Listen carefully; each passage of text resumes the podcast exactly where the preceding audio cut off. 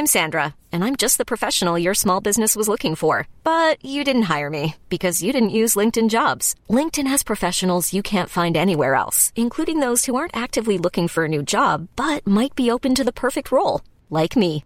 In a given month, over 70% of LinkedIn users don't visit other leading job sites. So if you're not looking on LinkedIn, you'll miss out on great candidates like Sandra. Start hiring professionals like a professional. Post your free job on linkedin.com/achieve today. Many of us have those stubborn pounds that seem impossible to lose, no matter how good we eat or how hard we work out. My solution is PlushCare. PlushCare is a leading telehealth provider with doctors who are there for you day and night to partner with you in your weight loss journey. They can prescribe FDA-approved weight loss medications like Wagovi and Zepbound for those who qualify. Plus, they accept most insurance plans. To get started, visit plushcare.com slash weight loss. That's plushcare.com slash weight loss. Wow. Nice. Yeah. What you're hearing are the sounds of people everywhere putting on Bombas socks, underwear, and t-shirts made from absurdly soft materials that feel like plush clouds. Yeah, that plush. And the best part? For every item you purchase, Bombas donates another to someone facing homelessness. Bombas. Big comfort for everyone. Go to bombas.com slash ACAST and use code ACAST for 20% off your first purchase. That's bombas.com slash ACAST. Code ACAST.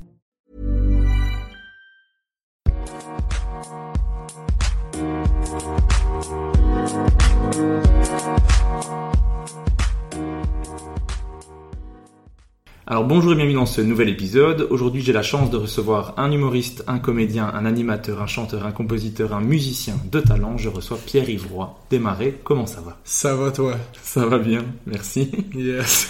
Merci beaucoup d'avoir accepté de faire mon Mais podcast. là, ça fait plaisir. Est-ce que toi t'es consommateur de podcasts? Pas vraiment. J'ai un, j'écoute un podcast de Ouais. hockey Ok. chaque semaine. T'écoutes euh, Dread sur le tape ou? Ah ben oui, c'est vrai que j'écoute euh, Red Sur le Tape des fois. Ah, t'écoutes un autre podcast sur Ouais, c'est un podcast euh, qui suit euh, parce que Dave, euh, le podcast Red Sur le Tape de David Bocage, couvre plus, c'est plus des entrevues sur des gens du milieu du hockey. Mais le podcast que je suis, c'est sur l'actualité du hockey. Puis ça. Fait que. Mais j'écoute le podcast de David aussi, bien sûr. bien sûr. Bien sûr, bien sûr. le podcast, moi j'ai eu l'occasion de te le proposer quand t'es venu en Belgique. T'es venu Ouais. jouer en Europe. On s'est vu le 18 janvier à une soirée du Boîte de Fun sur le thème du Seigneur des Anneaux que toi tu n'avais pas vu. Non, exact. J'ai adoré ça. Comment ça s'est passé ton périple en France et en Belgique? Euh, ça, écoute, c'était c'était bien. Euh, la Belgique, c'était malade. C'était vraiment le fun. En fait, on a fait euh, peut-être huit shows sur Paris. C'était tout à la même place. C'était tout au fridge. Puis on a fait une petite escapade à Bruxelles un soir. On a fait deux, le What the Fun puis euh, un show Kings. Puis c'était les deux shows les plus fun euh, de toute la de tout notre, passage euh, sur Paris. Fait que tu sais, je peux pas tant évaluer non plus le public parisien parce qu'on a fait juste une place, tu sais, dans le fond. Mais euh, je- ça reste que le, le gros coup de cœur, ça restait Bruxelles. T'étais déjà venu jouer en Belgique en 2017 avec la semaine québécoise au Kings of Comedy Club. Puis en 2019, t'étais venu avec Michel et Sam Boisvert. Exact. Est-ce que tu as vu une évolution au niveau du stand-up belge? Maintenant, je sais que tu es venu que un soir, donc je sais pas si tu as pu le constater, mais... Mm, hey, non, pas, tu sais, j'ai pas eu un assez gros échantillon, mais ce que j'ai remarqué par contre, la, la différence entre, le, le- en tout cas de mon appréciation personnelle au niveau des, des humoristes belges, le petit échantillon que j'ai vu, puis les humoristes français, il y a plus de variété, je te dirais, dans les humoristes belges, juste euh, même plus de diversité. Tu sais, euh, je pense que on a croisé le pourcentage d'humoristes femmes qu'on a croisé sur Paris est vraiment bas comparativement à je pense qu'on a vu plus d'humoristes femmes en une soirée à Bruxelles que toute la semaine à, Bon point pour à- sur nous. Paris. Cool. Mais puis juste dans les styles d'humour, tu sais euh, et puis c'est encore une fois on n'a pas été- quand j'étais venu en 2019 à Paris, on a fait plein de plateaux, on a fait toutes sortes de setups là, différents sur une péniche euh, dans un deuxième étage de restaurant puis ça, puis des, des bars évidemment. Mais je trouvais qu'il y avait beaucoup, il y avait vraiment un, c'est très homogène, tu sais, dans, dans le, le- le- l'approche stand-up, euh, la confiance en soi, les thématiques. Ils ont comme, tout le monde a un peu la même dégage, la même énergie, grosso modo. Je trouve que les Belges, c'est plus, il y a, il y a plus d'absurde, il y a plus de, euh, il y a plus d'autodérision, il y a plus de, il y a un deuxième niveau qu'on a au Québec qui, je sais pas si t'es un peu familier avec l'œuvre de Claude Meunier. Un peu. Il y a beaucoup dans ce que Claude Meunier fait de dire quelque chose de volontairement insignifiant Puis c'est ça la joke. C'est, je suis très conscient de ce que je suis en train de dire, ça vaut rien, c'est ça qui est drôle.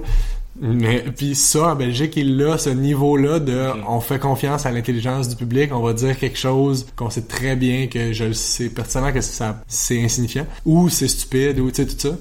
Puis en tout cas de mon expérience à moi à Paris, quand tu fais ce genre de joke là, ils font mais il est bien calme, il est bien insignifiant, tu sais comme ils comprennent pas le non mais je le sais que ce que je Oui, dis il y a un c'est fait que, le- fait que ce côté-là, cette branche-là comme absurde, pis ce, ce petit côté-là, clin d'œil, faire confiance au public de je le sais, on est in on it que les- je joue au cave en ce moment. Il y a ça aussi dans Ouais, il y a plus d'autodérision, de, Ouais.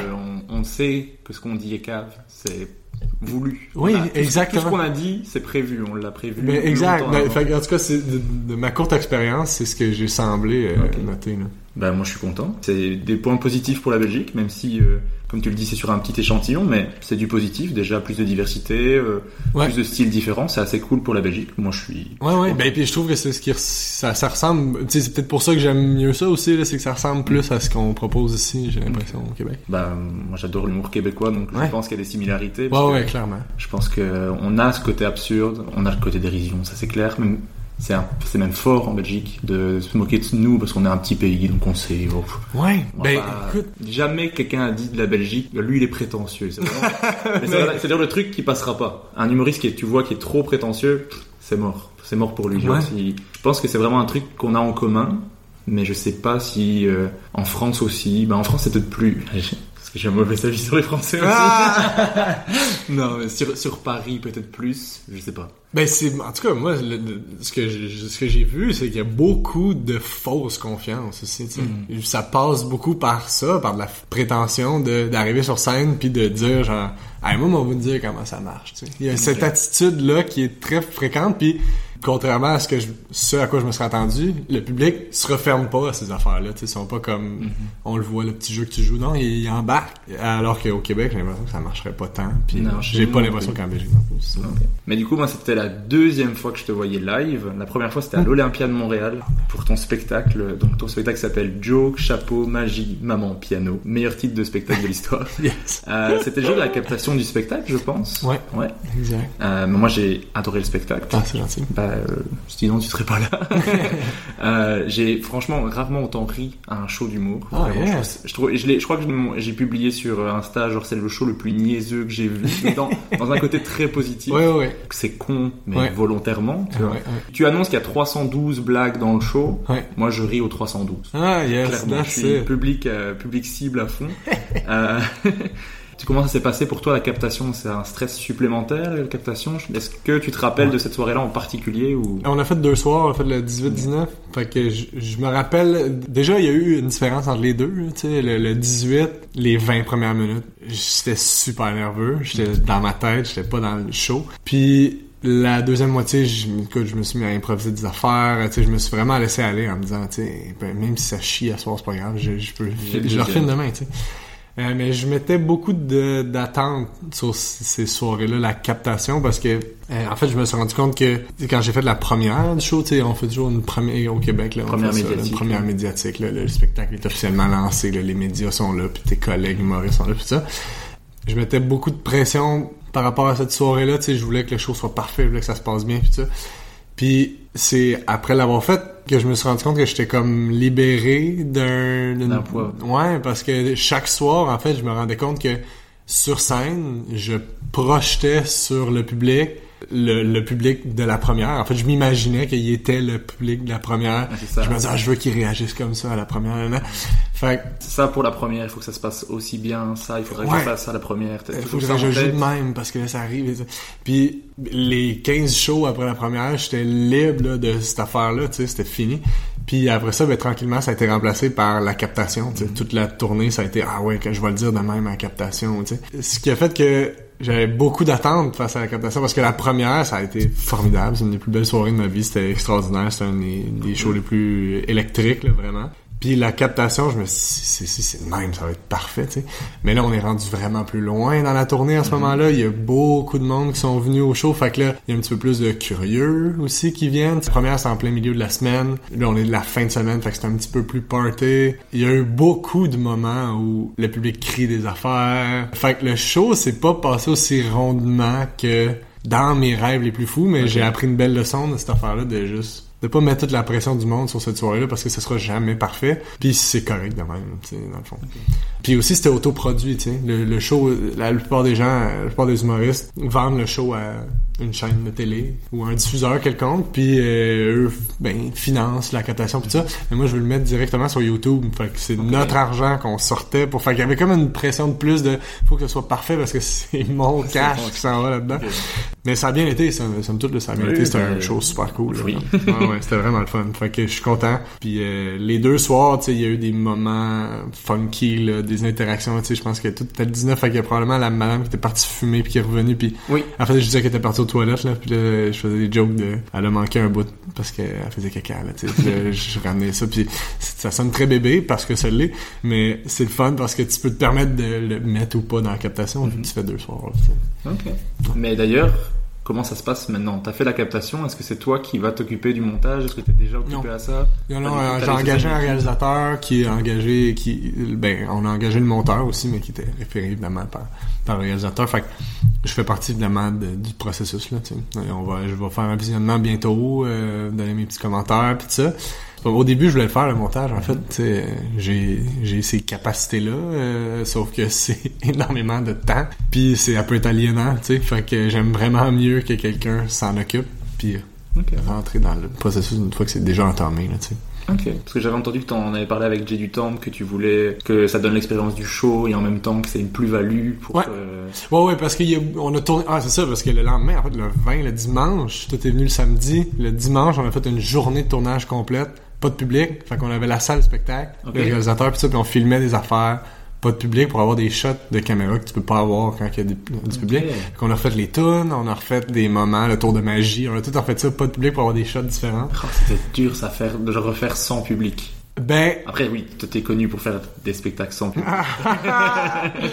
On y reviendra. Oui. Mais euh, non, mais euh, en fait, c'était juste pour visuellement ajouter à ça. Tu sais, les bouts de stand-up, on les a pas là. Non, non, mais même le refaire sans public, c'est un peu comme quand tu dois faire un test son avant le spectacle. Exact. Ah non, non, t'as raison. je Tu déteste ça. Tu zéro la même énergie tout Ouais. ça, mais tu sais, pour l'intro, tu sais, qui est comme qui est un concept, tu sais, quand Mhm. tu viens voir le show, ben j'adapte ce concept-là au public à la maison. Fait que je leur parle directement à la caméra. Fait que pour le faire, fallait le faire pas de public pour que la caméra soit sur le stage, puis qu'un peu ça. Fait que fait qu'on a fait ça. Ok. Ouais. Trop cool. bien de le mettre sur YouTube déjà. Ouais. Moi, je suis fan de captation, donc euh, plus, Ouais. plus je peux en consommer, plus je suis content. Donc, si c'est sur YouTube, Ben pareillement, moi j'ai découvert tous mes humoristes préférés sur internet, fait que je voulais que ce soit sur internet, puis je veux pouvoir le découper en clip aussi, tu sais, c'est comme essentiel à cette heure. pouvoir les échanger, les partager sur les réseaux sociaux, tout Exact. ça. Quand c'est entre les mains d'un diffuseur, ben souvent tu peux pas faire ça. Petite particularité dans ton show, il y avait des enfants. Il y a beaucoup d'enfants qui viennent te voir dans ton show. Ouais. Je pense que le soir où j'étais sur place, il y avait un enfant de 10 ans. Après, tu disais, c'est qui le plus jeune? On arrivait jusqu'à Ouais. 7 ans. Ouais. Comment tu deals avec ça? Moi, enfin, je vois dans le show comment tu le, fais- comment tu le fais. je trouve ça très drôle. Mais est-ce que c'est un stress supplémentaire? C'est quelque chose auquel tu penses?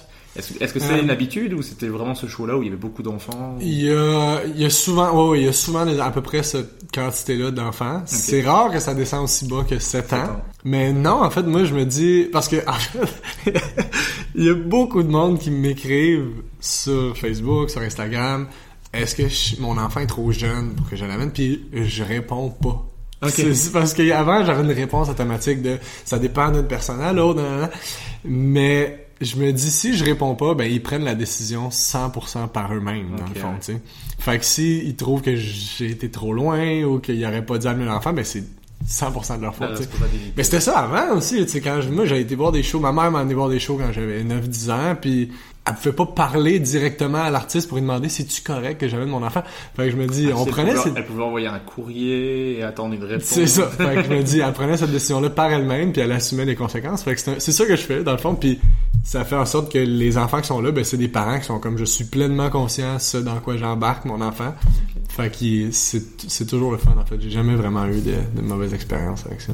Ça marche. Ouais.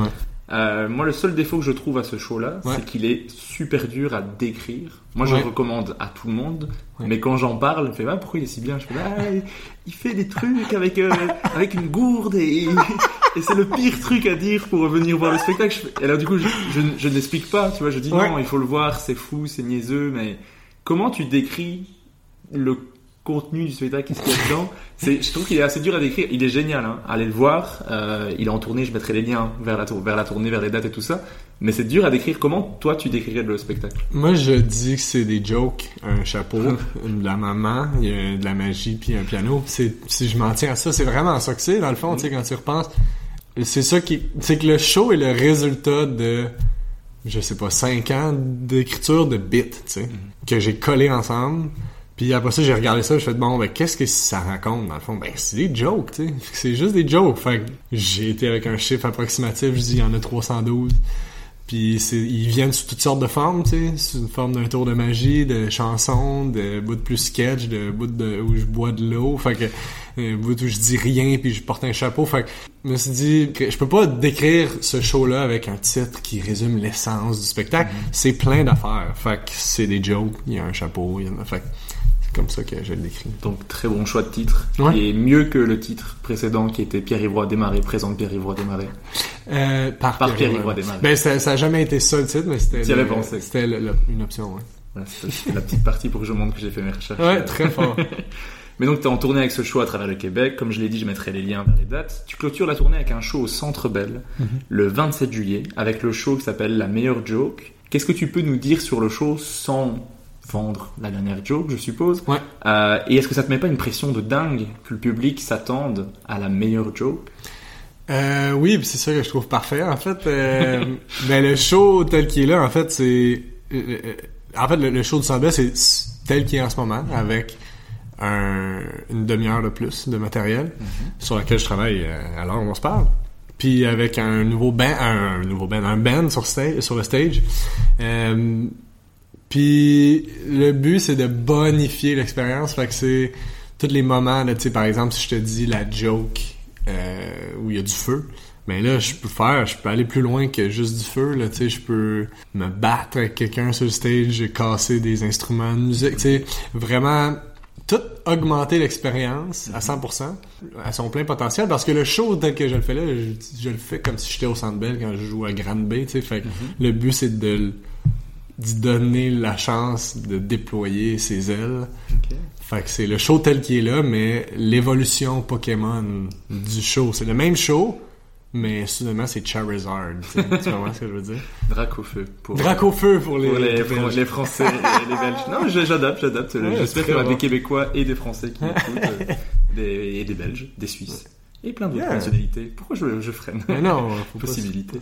Euh, mais du coup, est-ce que tu regardes, genre, les réservations tout le temps pour le Centre Bell pour voir si ça se remplit Oh, ou tu, ouais. tu te dé... Oui, Ah oui, absolument.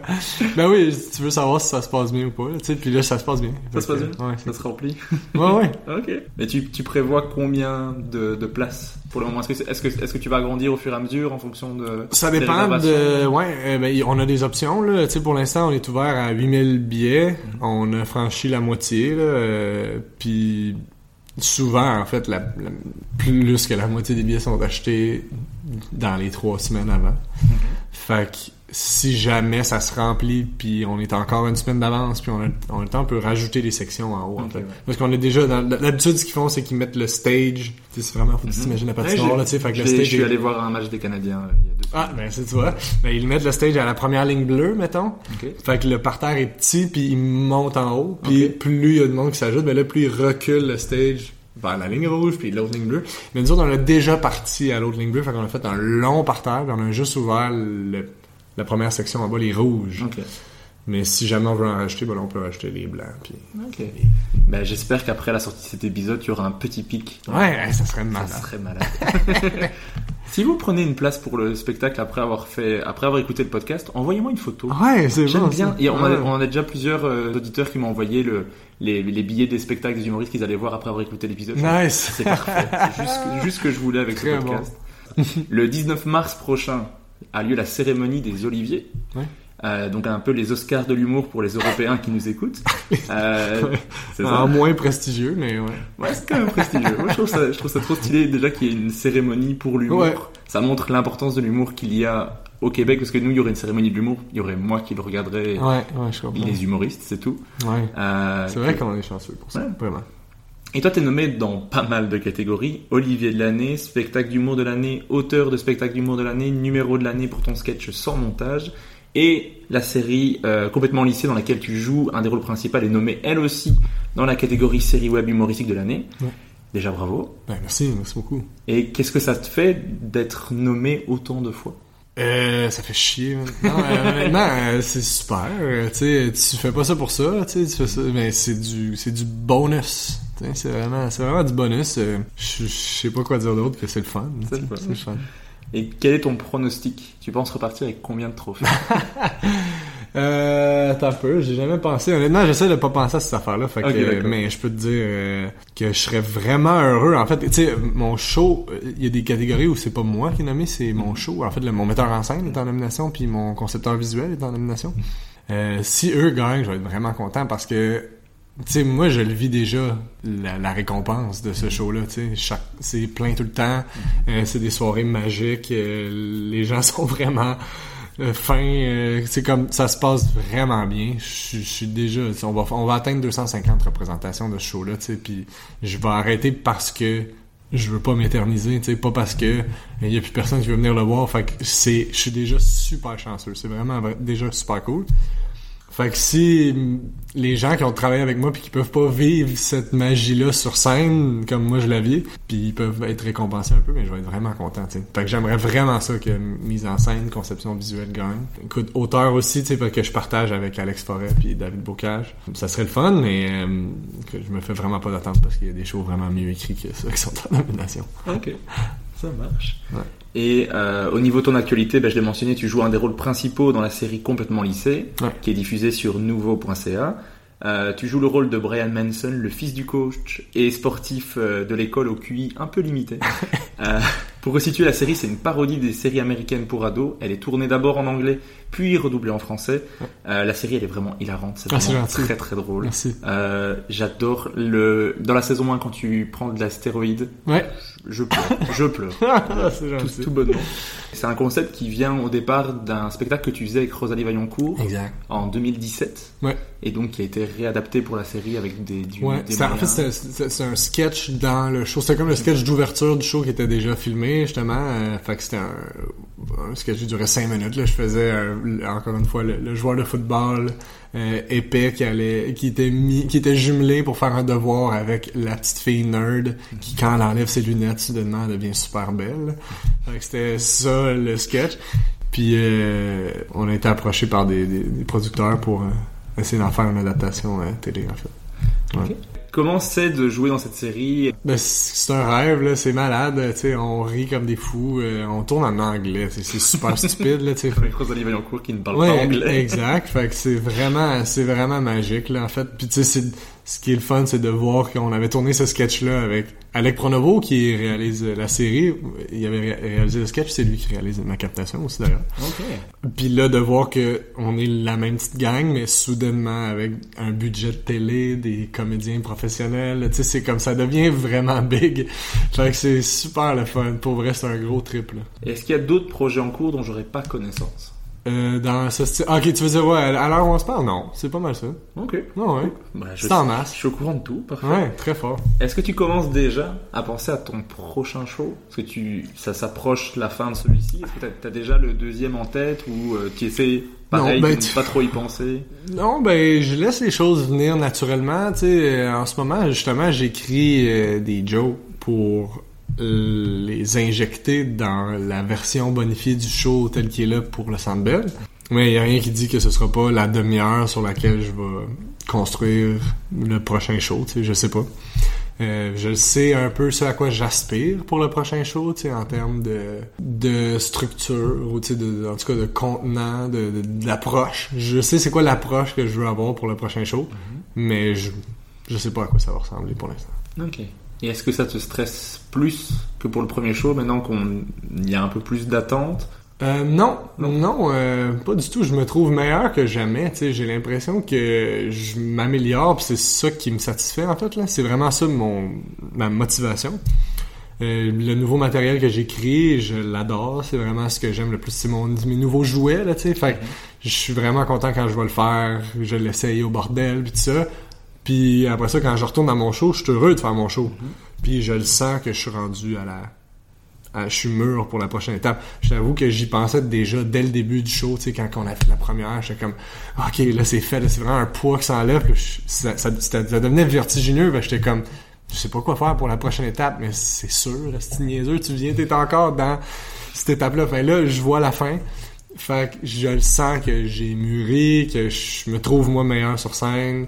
Ce que j'écris, ça me ressemble plus, c'est plus ce que je veux faire. Fait le prochain show, je sais pas si je veux qu'il soit de la même envergure, tu sais. Je sais pas si j'ai aucune idée. Je veux juste qu'il soit bon puis qu'il soit à la hauteur de, de- de- du progrès que je fais en, en ce moment.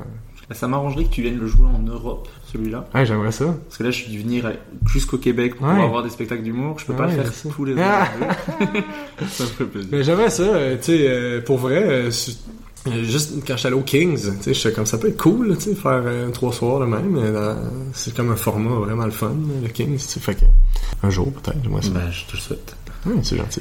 Et maintenant qu'on est revenu sur ton actualité, dans le podcast, moi j'aime remonter le temps, revenir sur tout ton parcours au complet. Je vais essayer de le faire autant que possible.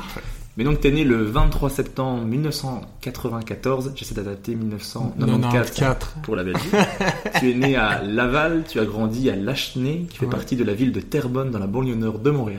Oui. Merci Wikipédia. Euh, à deux ans et demi, tu changeais déjà les paroles de Au clair de la lune pour faire rire tes parents. Oui. Euh, ta sœur te déguisait et tu faisais des petits spectacles, donc je me doute de la réponse, mais est-ce que enfant, t'étais déjà quelqu'un de drôle et est-ce que tu l'étais autant à la maison qu'à l'école ou euh, quand tu allais jouer au hockey? Euh, oui. Oh oui, euh, tu sais, j'aimais ça faire rire, là, tu sais, c'était vraiment ça. euh, mes parents étaient des fans d'humour, euh, justement, de Claude Meunier, euh, notamment, euh, fait que je les voyais écouter la télé, rire, puis ça, puis je voulais faire... On est, on est des rieurs, là, je pense, fait que j'avais le goût de les faire rire. Puis à l'école aussi, euh, au primaire, euh, dans mes équipes de hockey, euh, j'étais le, le clown au début, là, je te dirais. À l'adolescence, c'était moins ça, J'étais un petit peu plus euh, réservé, mais je faisais quand même du tout ce qui est secondaire en spectacle, sais, les shows parascolaires, là, tu sais, tout ça. Ce, ce genre d'affaires-là, j'étais impliqué là-dedans, mais j'étais moins le clown de la classe, comme on dit. J'ai entendu aussi que tu aimais faire rire les adultes, Ouais. encore plus que tes camarades, je veux dire. Faire rire un adulte, c'était un peu un, un truc encore en plus. Mais c'était vraiment un mystère aussi pour moi, tu sais. Mhm. En ce moment, tu sais, moi j'ai un neveu qui a 5 ans, puis je, je me reconnais tellement en lui, tu sais, il veut tout le temps faire rire, il veut tout le temps niaiser, faire, faire rire. Puis c'est tu le vois quand c'est pas ce qu'il pensait qu'il allait faire rire, qui fait rire. Puis je suis comme, ah, je sais tellement comment il sent. là. Je me sentais exactement pareil de pourquoi faut rire à ça, mais pas à ça? Euh, fait que ça, ça ouais, je- ça, ça a toujours fait partie de, de, de ma, de, de ma psyché. Ok. Mais tu l'as dit, tes parents tripent sur l'humour, ils aiment regarder ça, mais est-ce que eux-mêmes sont des gens drôles? Oui, oui. euh, ma mère est drôle du type euh, extraverti, euh, plus des fois drôle sans faire exprès. Mhm. Mon père est plus pince sans rire, justement meunier-esque, ce genre d'affaires-là. Ouais. Ok.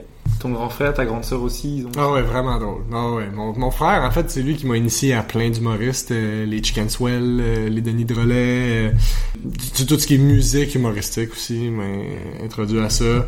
Euh, mon frère, il faisait des sketchs, il filmait des sketchs en fait, là, puis il me faisait jouer dedans. Fait que mon frère créait de l'humour, tu sais. Puis ma sœur, elle a un, excellent sens de l'humour, c'est vraiment drôle aussi. Ok. Ouais.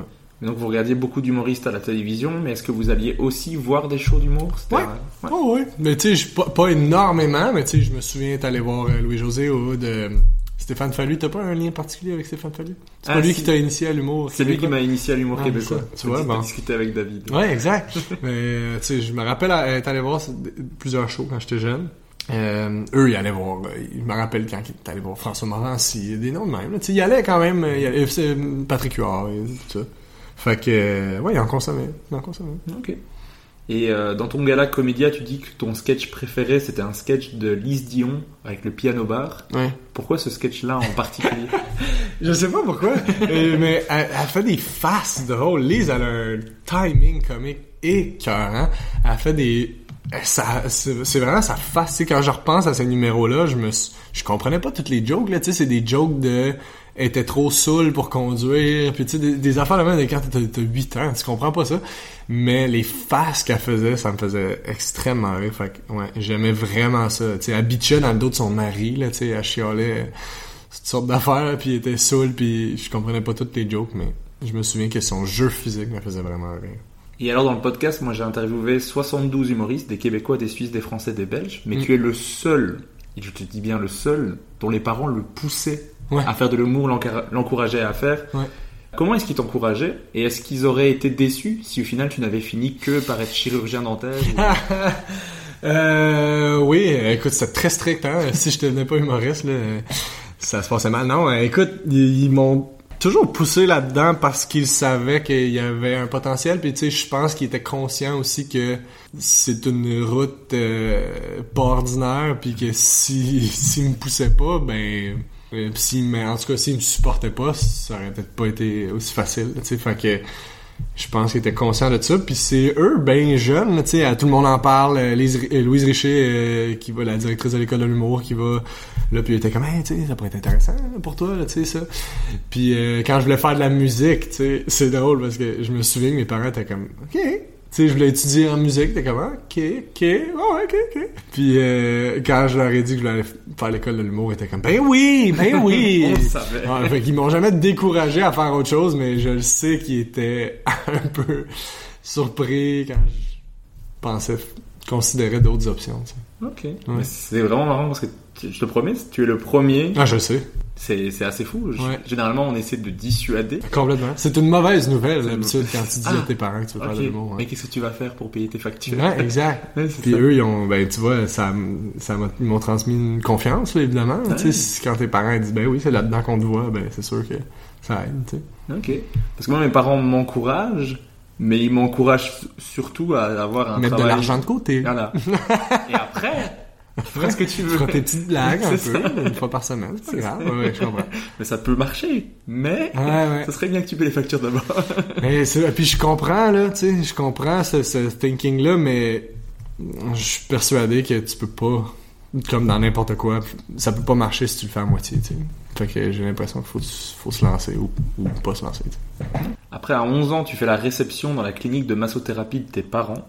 sais. Ce qui t'inspira un sketch dans ton show.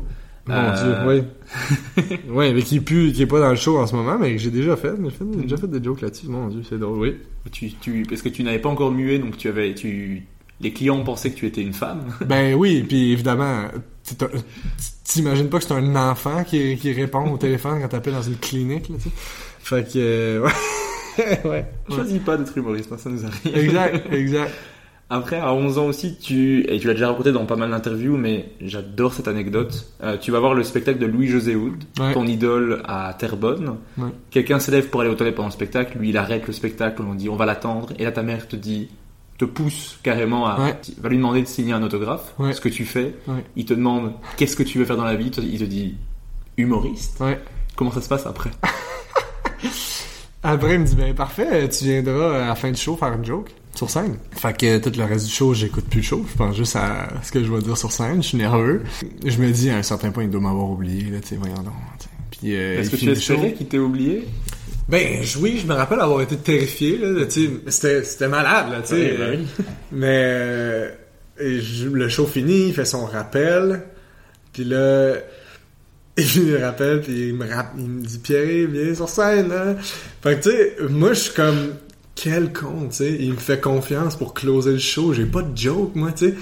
Puis lui, il est comme moi, lui il sait très bien ce qu'il fait, il est comme peu importe ce qu'il dit, le monde va l'encourager, puis ça, ça va ça va être bien correct.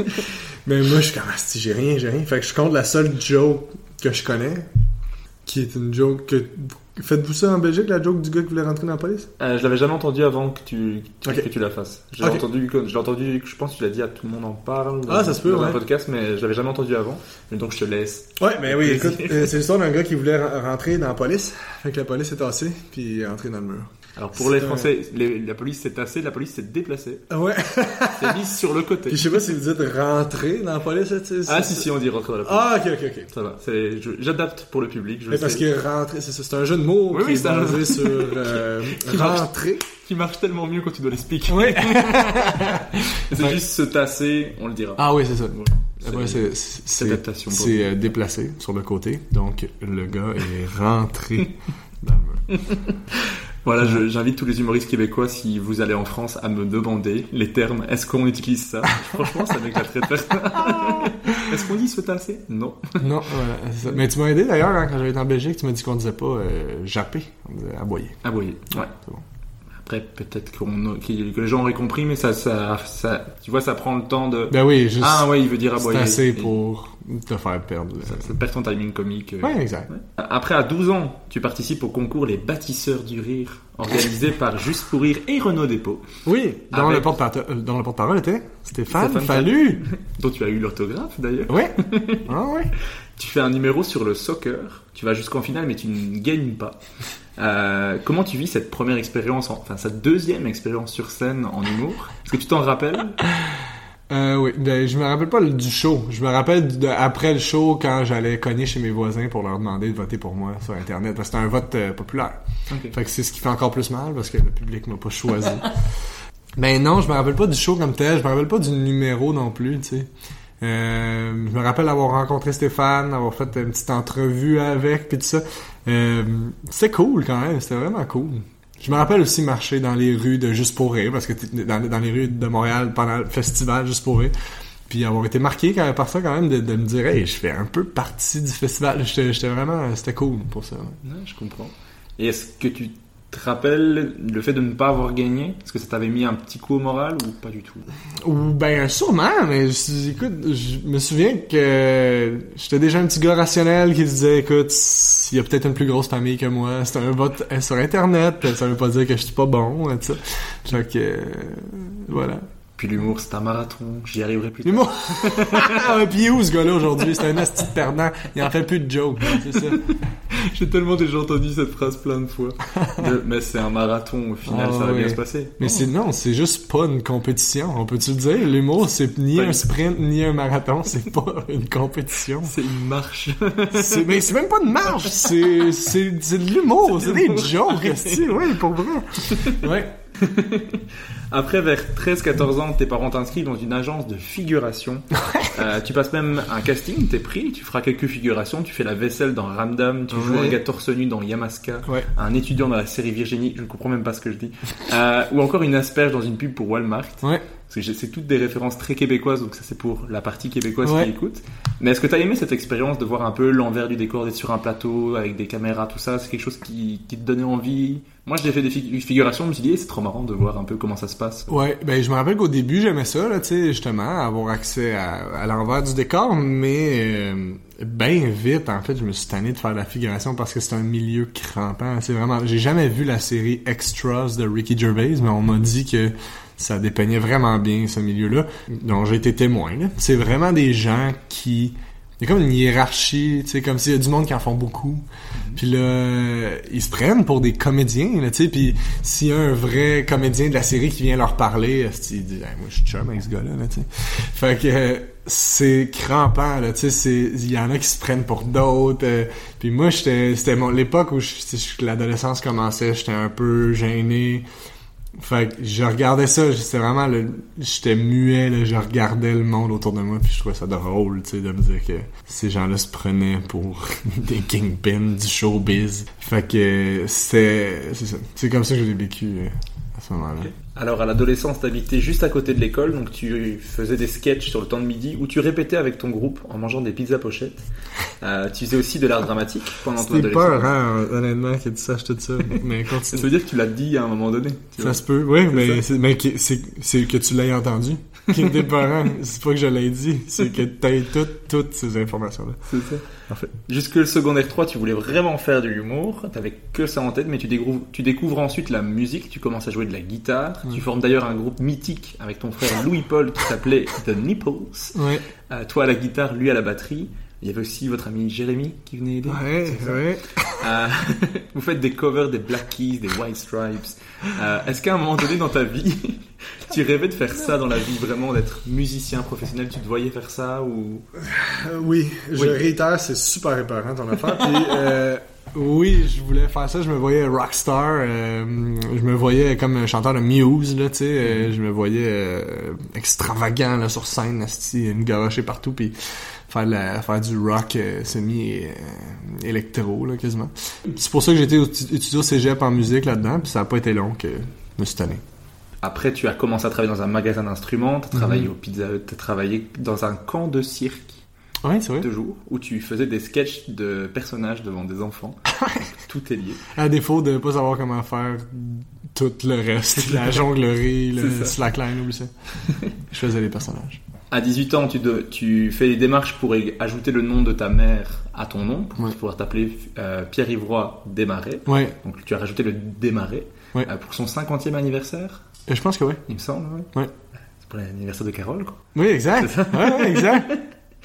Ensuite, tu fais donc cégep en musique. Euh, T'aimais pas beaucoup euh, les cours pratiques, il me semble. Toi, ce que t'aimais beaucoup, c'était la composition. J'aimais tous les cours, sauf le cours d'instrument principal, qui est le cours de guitare. Rien contre mon prof, qui est extraordinaire. euh, Daniel Lacoste, un guitariste hors pair. Euh, mais non, c'est en fait c'est la, la passion pour la guitare, tout simplement, que j'avais pas. Tu sais, euh, fait qu'il fallait que je pratique 3-4 heures par jour minimum. là, euh, c'est très technique, c'est les gammes, c'est tout ça. Fait euh, j'avais vraiment pas la passion pour la guitare à ce point-là, de découvrir ma guitare puis de, de- de- d'avoir de développer ton instinct au bout des doigts là, tu sais, j'ai même plus besoin d'y réfléchir, puis je fais mes gammes, ça m'écœure, ça me lève le cœur de penser à ça. Euh, mais j'aimais tout le reste, la théorie musicale même, j'aimais ça, tu sais, même de juste comprendre pourquoi il y a des harmonies qui fonctionnent, qu'il y en a qui fonctionnent pas, euh, comprendre les règles de l'harmonisation classique, de comment est construite une pièce de musique classique, de tout ça j'aimais ça, les cours de groupe j'adorais ça, les cours de de chorale j'adorais ça. J'ai vraiment tout aimé, sauf la guitare, ce qui était le cours principal.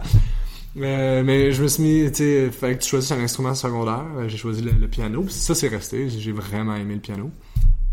Puis euh, j'en joue encore, mais la guitare, tu vois, j'en joue presque plus. Tu. Ouais, C'était d'ailleurs ce que j'allais dire. T'as délaissé la guitare pour le piano. Ah, T'as fait quelques petits sketchs avec la guitare. T'as fait un sketch sur le réchauffement climatique dans l'émission Alt où tu joues à la guitare Ouais. avec Arnaud Soli. Oui! Tu as fait une chronique à la soirée est encore jeune aussi à la guitare. Ouais. Également. Ouais, je sais. Ben tu vois, c'est parce que c'est un peu, c'est devenu l'instrument par défaut. Ben, juste parce que dans les soirées d'humour, quand tu vas essayer des tunes, des, des tunes humoristiques, ben la seule affaire que tu peux traîner, c'est une guitare. Fait que des fois, je composais au piano, puis là, je transposais la guitare, puis je, l'am- je l'amenais au jockey pour essayer, puis là, ben, ça devenait des chroniques, puis des... des... Et est-ce que le piano est plus drôle que la guitare? Euh, non! Non, mais c'est une maudite bonne question. En fait, j'ai l'impression que c'est deux approches différentes. Tu sais, le piano est un petit peu plus rythmique, j'ai l'impression. Fait que c'est plus facile de c'est plus facile de... ben, c'est plus rythmique. Plus ou moins. La guitare aussi, c'est rythmique, mais je veux dire, c'est plus complet, tu sais. Fait que c'est plus facile de créer une tune complète, en tout cas à mon avis, à moi, vu que t'as la basse, t'as autant la basse que les autres, tu peux faire autant du rythme, quelque chose de plus planant. Fait que c'est plus complet, tu peux vraiment synthétiser une chanson complète au piano. Puis la guitare, je trouve ça un petit peu moins inspirant, tu sais. J'ai l'impression que ça revient, ça finit par en revenir toujours. Même le range déjà musical est plus petit. euh, fait que je trouve que c'est plus facile, ouais, peut-être, de se promener dans la musique du piano pour faire des jokes, peut-être. À mon avis, à moi. Mais ça veut pas dire que c'est plus drôle. là. Je, C'est plus facile, je pense. je ne joue d'aucun instrument, donc je ne peux Ah pas, ouais, je peux bon. pas trop euh, avoir un avis sur la question. Je- J'essaierai au saxophone, mais là, c'est beaucoup plus dur pour faire de l'humour. Ah, mais Christy, ça serait malade. Ah, ça serait écœurant, honnêtement. Voilà, j'ai le concept pour mon prochain show. Non, non, mais pour vrai, pense-y Faut juste que j'apprenne à jouer du saxophone, d'abord. C'est plus long pour faire un show avec. Oui, oui, Ouais, je pense que c'est mieux. Ouais. Ou alors, tu ne joues pas du saxophone, ou t'en fais un sketch. Mais c'est, tu dois acheter un Euh, saxophone c'est un jouer. autre niveau, là. Ouais, c'est ça. Mais, Christy, pour vrai, c'est drôle, en esti, de faire un sketch au saxophone. Au saxophone, c'est le pire instrument. Mais vas-y, continue. Euh, au cégep, tu as commencé l'improvisation. C'est là que tu rencontres ton ami et auteur sur ton spectacle, Alexandre Forêt, Oui. avec qui tu vas animer cégep en spectacle et Yes. jouer le sketch Le Bottin du tiroir. du terroir. Du terroir. Oh, Ouais, ce ouais. terroir qui est Puis c'est les potins. Je sais juste pas lire. Le, les bot- potins. le bottin du tiroir. Je ne sais, je ne sais pas lire. Mais c'est un autre sketch. Il y, a, du potentiel. Le bottin du tiroir. J'ai mis mon bottin dans le tiroir. Il y a quelque chose de funny Je là-dedans. ne sais pas lire. C'est écrit les potins du terroir. Je, je ne sais juste pas lire en fait. Ouais. C'est impressionnant. Dites-vous ça, des potins? Oui. Ouais, ok. Oui, ça, on dit. le terroir, euh, tout le monde connaît. Par contre, si tu veux, on ne dit pas toon. Ah ouais, ouais, ouais, c'est ça. Voilà. Ouais, c'est ça. Pour, ça, c'est pour ton information. Non, mais je m'en doutais. Voilà. D'ailleurs, si quelqu'un ne comprend pas le terme, Toon. ça veut dire chanson. Ouais, ouais. Non, mais parce que j'ai fait un épisode avec euh, Charles Deschamps, et il y a des, des, des gens en Europe qui m'ont dit j'ai essayé d'écouter, mais je comprends pas. Et Mm. fait, mais je ne comprends pas ce que tu ne comprends pas. Hmm. Je me suis dit, je vais peut-être J'avoue que je pourrais peut-être faire un petit effort. Là, Non, non, on fait pas d'effort, mais je me suis dit, s'il y a des termes, il faut peut-être que j'y pense à le, Ben oui, à, bonne idée. à le dire pour pas quasiment à mettre un disclaimer là, dans, dans la description du podcast. Attention, Mettre les contient le mot tune. Toon égale chanson. Ouais, exact. Pour vrai, Ça, c'est poussé sur le côté. Ouais. Mais Garrocher, lancer. Euh, les mais- potins du terroir. Les potins, du ça. terroir. Ouais, il y avait un sketch. Mais donc, t'as as commencé l'impro à ce, temps- à ce moment-là. Ouais. Quel type d'improvisateur t'étais? Et est-ce que, euh, parce que t'as continué à en, d'en faire à l'université après, est-ce que c'est quelque chose Ouais. que t'aimais? Qu'est-ce que t'aimais Qu'est-ce que t'aimais pas? Euh, ce que j'adorais de l'impro, ben, c'est le challenge mental, que ça, en quoi ça consiste. Euh, J'adore ça. Euh, le travail d'équipe, tu sais, il y a quelque chose de vraiment le fun d'avoir une chimie. Alex, on était un duo euh, de feu. On s'était parti, une, on s'était parti une équipe dans une ligue dans la ville de Joliette. Fait qu'on était, on faisait de l'impro au cégep, puis en plus en parallèle, on était genre les stars de la ligue de, de Joliette. Fait que c'était vraiment un des beaux, j'ai plein de beaux souvenirs associés à l'impro. Fait que la, la, chimie de gang, euh, le challenge mental, c'est ce que j'aimais le plus. Ce que j'aimais le moins, c'est la répétitivité. Tu sais, il y a quelque chose de quand, quand surtout dans le- les compétitions d'impro, il y a rapidement les gens ont peur de perdre les matchs. Fait que là, ils se mettent à revisiter les mêmes patterns. C'est ce que j'aimais moins. là, Tu sais. Euh, il y a vraiment des vraiment des ligues aussi où c'est plus cool quand tu t'en fous, tu sais. Fait que là les gens décrochent, fait que là ça fait ça fait que t'as l'impression de regarder toujours la même impro parce que le monde veut faire ce que le public aime de ce gang-là. Fait que il y, y a un peu moins même si c'est créatif, des fois c'était l'inverse de la créativité, tu sais. Euh, fait que ça c'est ce que j'aimais moins. Puis j'aimais moins aussi le côté euh, il y a comme une hiérarchie de dans telle ligue, ah, eux autres sont cool, puis euh, ah, telle personne est une, c'est une star d'impro, lui, il est tellement nice, puis là, lui, il arrive, puis il se prend pour quelqu'un d'autre, mais c'est un prof de français, tu sais, je veux dire, que comme dans sa classe, il se prend-tu autant pour un- pour quelqu'un d'autre, c'est juste un humain normal, là, tu sais, fait qu'il y a quelque chose de, de drôle, c'est une mi- minuscule planète, là, l'humour, l'impro au Québec, à Montréal, en tout cas, fait que ça, c'est ce que j'aimais moins, mais j'adorais euh, ça, tu me demandes quel genre d'improvisateur j'étais, j'étais... Est-ce que t'étais très physique? Est-ce que t'étais très dans la joke ou plus dans la construction? Je pense que au début, j'étais très j'étais moins self-conscious, fait que j'étais beaucoup, j'étais vraiment euh, physique, euh, bruyant, euh, tu sais. puis à un moment donné, ben là, tu, tu commences à côtoyer des, des bons joueurs, puis ça, fait que là, tu te regardes plus jouer, fait que j'ai eu une passe où c'était plus cérébral. Euh, puis j'ai arrêté d'en faire quand même rapidement, tu sais, je pense que je l'ai fait pendant cinq ans, tu sais. Puis euh, je- ça me manque honnêtement, j'en ai refait, c'est drôle, une semaine et demie pour la première fois depuis euh, six ans. Puis euh, j'ai vraiment aimé ça, c'était vraiment le fun en fait. C'est le genre d'affaire que j'aimerais refaire, de- pas dans le cadre nécessairement compétitif des matchs d'impro, juste un show d'impro, quelque chose de le fun là-dedans. Et euh, là, c'est vraiment pour les plus fans de- d'improvisation, mais moi, ayant fait beaucoup d'impro, j'adore ça. Ouais. Du coup, j'ai besoin de savoir quelle serait ta catégorie préférée et la Mm. faute que tu recevais le plus. Euh, je vais dire recevoir beaucoup de décrochage. Euh, je, je décroche assez facilement, surtout quand je joue avec mes amis qui me font rire. Sinon, moi, j'aimais... J'aimais en général les catégories où il n'y a pas de caucus, tu sais. Fait que euh, les fusillades, j'aimais ça, tu sais, quand tu pointes en avant, puis là, ils te donnent un thème, puis t'as pas le temps de réfléchir, c'est tout de suite. Euh, J'aimais toutes les catégories très contraignantes aussi. Tu sais, j'aimais vraiment ça parce que là, tu, tu te fais un devoir d'accuser le cadre dans lequel on vient de te mettre. Puis ça, c'est le genre m- que j'aimais bien. Euh, mais j'aimais pas les chanter, là, tu sais. On pourrait penser que j'aimais ça, mais non, j'avais On ça. pu. Euh, je sais pas que j'étais mauvais en chanter, là. J'ai- Honnêtement, j'ai eu des, des beaux moments à chanter, mais si tu me dis là, on va faire une impro chanter, le cœur me lève. Euh. Fait que, mais j'aimais, j'aimais les impros avec beaucoup de restrictions. Ok. Étonnamment. Puis, euh, ça, les fusillades où t'as pas le temps de réfléchir, j'aimais ça. Et euh, est-ce que l'impro, tu trouves que ça a eu un rôle important dans ton parcours? Tu serais pas arrivé là où tu en es sans l'impro, tu penses? Ouais, ben ouais, puis ne serait-ce que juste les connaissances que j'ai faites, les gens que j'ai rencontrés.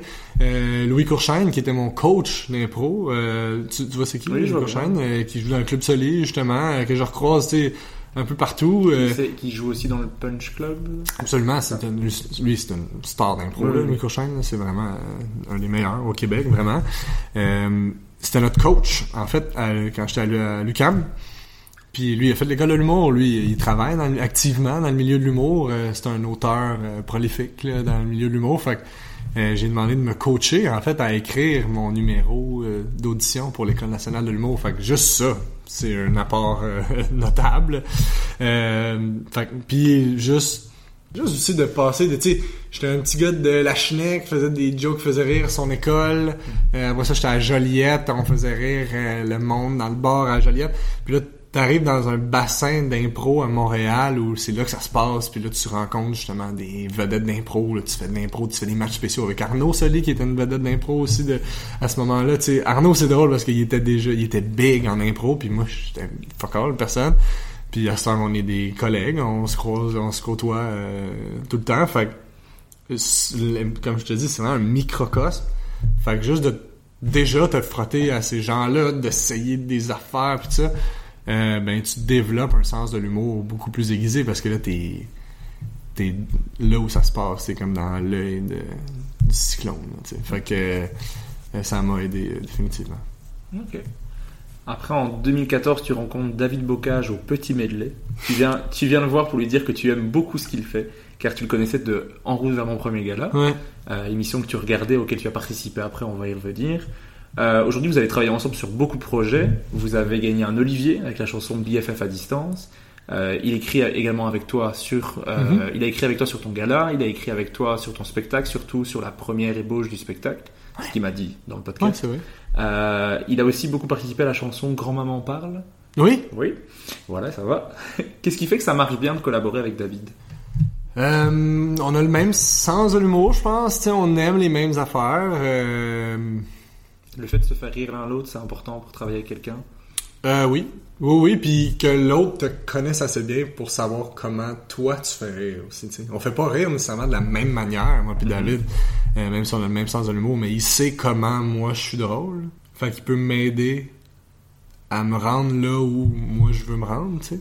Ok. Euh, c'est la même qualité que j'attribuerais à Alexandre Forêt, euh, avec qui j'écris aussi. Euh, c'est que c'est des gars qui me connaissent tellement bien que quand j'ai une idée, des fois, des fois t'as une idée pis tu sais pas où tu veux aller avec ça, puis eux sont comme sont, sont capables d'ouvrir des portes, de dire, tu sais. Ok. Ouvrir les portes dont tu as besoin qu'elles soient ouvertes, quoi. Et après, tu te dis, ah, j'avais pas pensé à ça. Oh, super, ça me. Ben de genre, je, eux, c'est beaucoup par les David c'est beaucoup par les questions, tu sais. Fait que c'est mettons j'ai une idée de bit, puis là je donne mes trois quatre idées de joke, puis il est comme euh, euh, ben c'est dur de parler euh, de, ça sans avoir une idée précise, mais il va surtout poser des questions de genre euh, tu ça te fait quoi ça telle affaire. Fait que là tu, te mets à réfléchir puis à parler, à tu vas dans des zones où tu serais pas allé si tu faisais juste réfléchir tout ça. Fait que c'est la capacité que, que David a d'ouvrir des, des, des pistes de réflexion qui peuvent mener vers les jokes. Il est très, il est très euh, analytique là, dans sa manière de travailler. Euh, fait que ça peut aider euh, justement pour ça. Mais tu travailles aussi beaucoup avec euh, Alexandre Forêt, tu l'as Ouais. dit. Votre manière de travailler, ça, ça se passe plus ou moins comment? Lui c'est différent, Alex. Tu vois, lui il m'amène dans la, dans l'émotion plus que dans l'analyse comme David l'a fait. Fait c'est pour ça que je trouve que ça, ça a été un bon ballon en tout cas pour le show. Parce que Alex c'est beaucoup. Alex on a fait énormément d'impro, on a niaisé beaucoup Alex puis moi ensemble. Fait il- souvent on a tendance à trouver les bits les plus niaiseux ont souvent été de travailler avec Alex parce que on se met à niaiser sur l'idée puis à pousser l'idée trop loin puis Alex est vraiment bon pour me chatouiller aux bons endroits, tu sais, m'amener à rendre ça plus foufou encore, tu sais.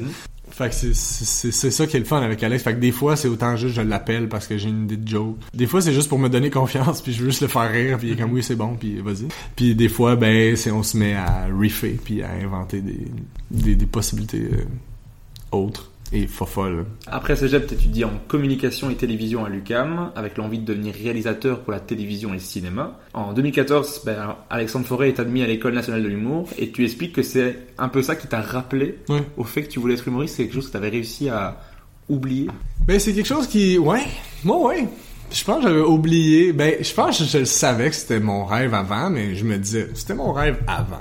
C'était vraiment ça. Puis, le fait de faire de l'impro, d'avoir un certain succès, entre guillemets, dans mon petit milieu d'impro, puis de croiser des gens comme Simon Boisvert, qui faisait de l'impro euh, à la LQCAM avec moi, puis qui rentrait à l'école de l'humour en même temps qu'Alex, de voir que ça se tramait un peu autour de moi, que les gens qui avaient un peu le même parcours que moi se mettaient à faire ça, je me disais, je, je pourrais faire ça, puis je me disais, j'aime pas ça en ce moment, ce que j'étudie, tu sais. Fait que j'ai j'ai carrément j'ai drop out, j'ai lâché euh, l'université pour euh, écrire à temps plein, travailler dans le magasin de musique, écrire, puis j'ai suivi un cours du soir à l'école de l'humour. C'est ça. C'est vraiment Alex qui a été la bougie d'allumage de.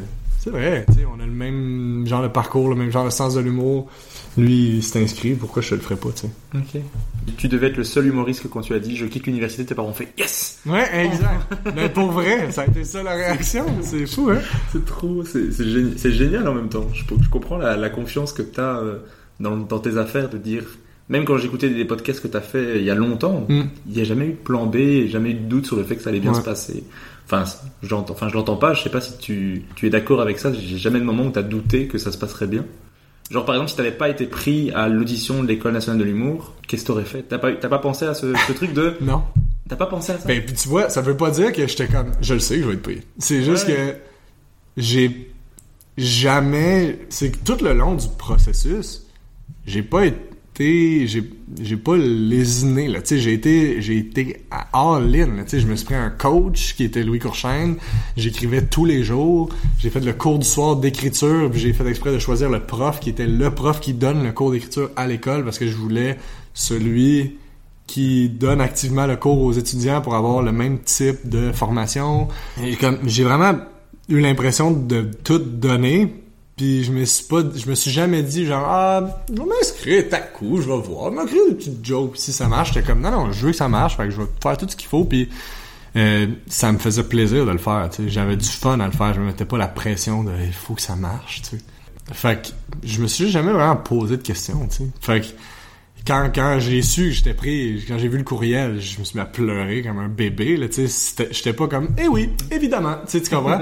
fait qu'il y a, oui, il y avait une confiance, mais je sais pas, je sais pas comment le décrire. J'ai- jamais douté. Évidemment qu'en voyant le courriel, j'étais comme, ah, t'as coup qu'ils me prennent pas, tu sais. Oui. Mais je me, je me serais, je sais pas, j'aurais, j'aurais pas pu être comme, ben, je me suis pas permis d'avoir une excuse, tu sais. Tu comprends ce que je veux dire? Dans le sens où j'ai tout fait, tu sais. Ouais, c'est moi qui essaie de comprendre comment ça se passe dans la tête de quelqu'un qui a confiance.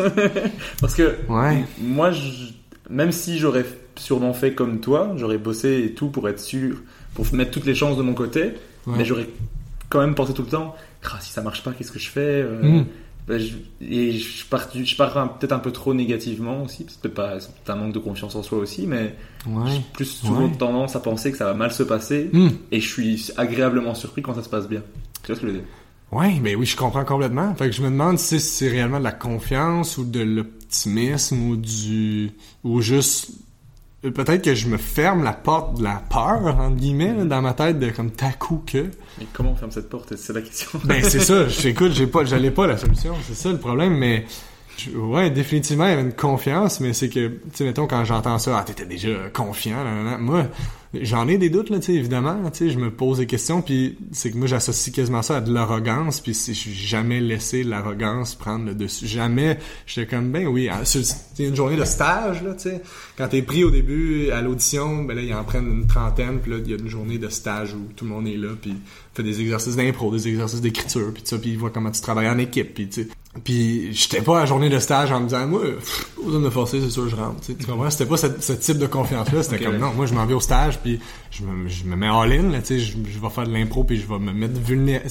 Ça prend aussi une capacité euh, à te mettre vulnérable de te dire je vais essayer pour vrai tu sais parce que j'ai l'impression qu'il y a je connais des gens tu sais qui se permettent pas d'essayer pour vrai tu sais qui se disent si si ça marche pas c'est parce que je voulais pas que ça marche dans le fond tu comprends ce que je veux dire? Genre ouais je m'en fous là tu sais je, l'ai essayé puis tant pis ça marche pas fait que il y a comme une vulnérabilité dans je me mets all in pour que ça marche parce que ça veut dire que si ça marche pas, c'est ta faute, pis ça, va faire mal, tu sais.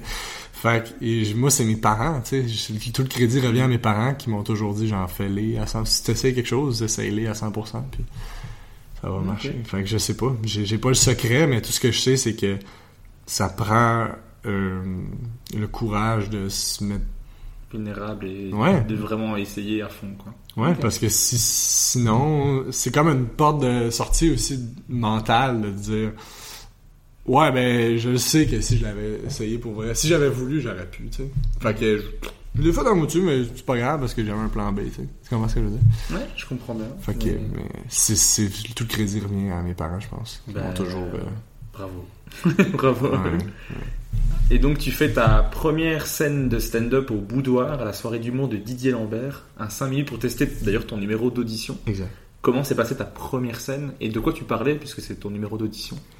Euh, de, quoi, hey, de quoi je parlais? Je pense que j'avais j'avais vraiment accumulé plein de liners, ou en tout cas plein de jokes euh, pas longues, là, que j'avais rabouté ensemble. J'avais créé une genre de fausse histoire. En fait, j'avais comme une anecdote drôle, puis des liners.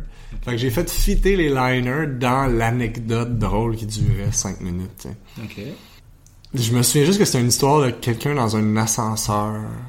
Puis là, j'étais, j'avais pesé sur, je montais juste d'un étage, puis lui il montait de genre 15 étages. Puis là, je me trouvais vraiment loser d'y faire perdre du temps pour monter juste un étage. C'était comme une affaire de même. Puis là, à travers ça, il y avait plein de liners, tout ça. Puis Ok. c'était pas bon. là. Je pense pas que c'était bon, mais ça s'est super bien passé parce que il, Didier m'a présenté en disant c'est sa première fois sur scène.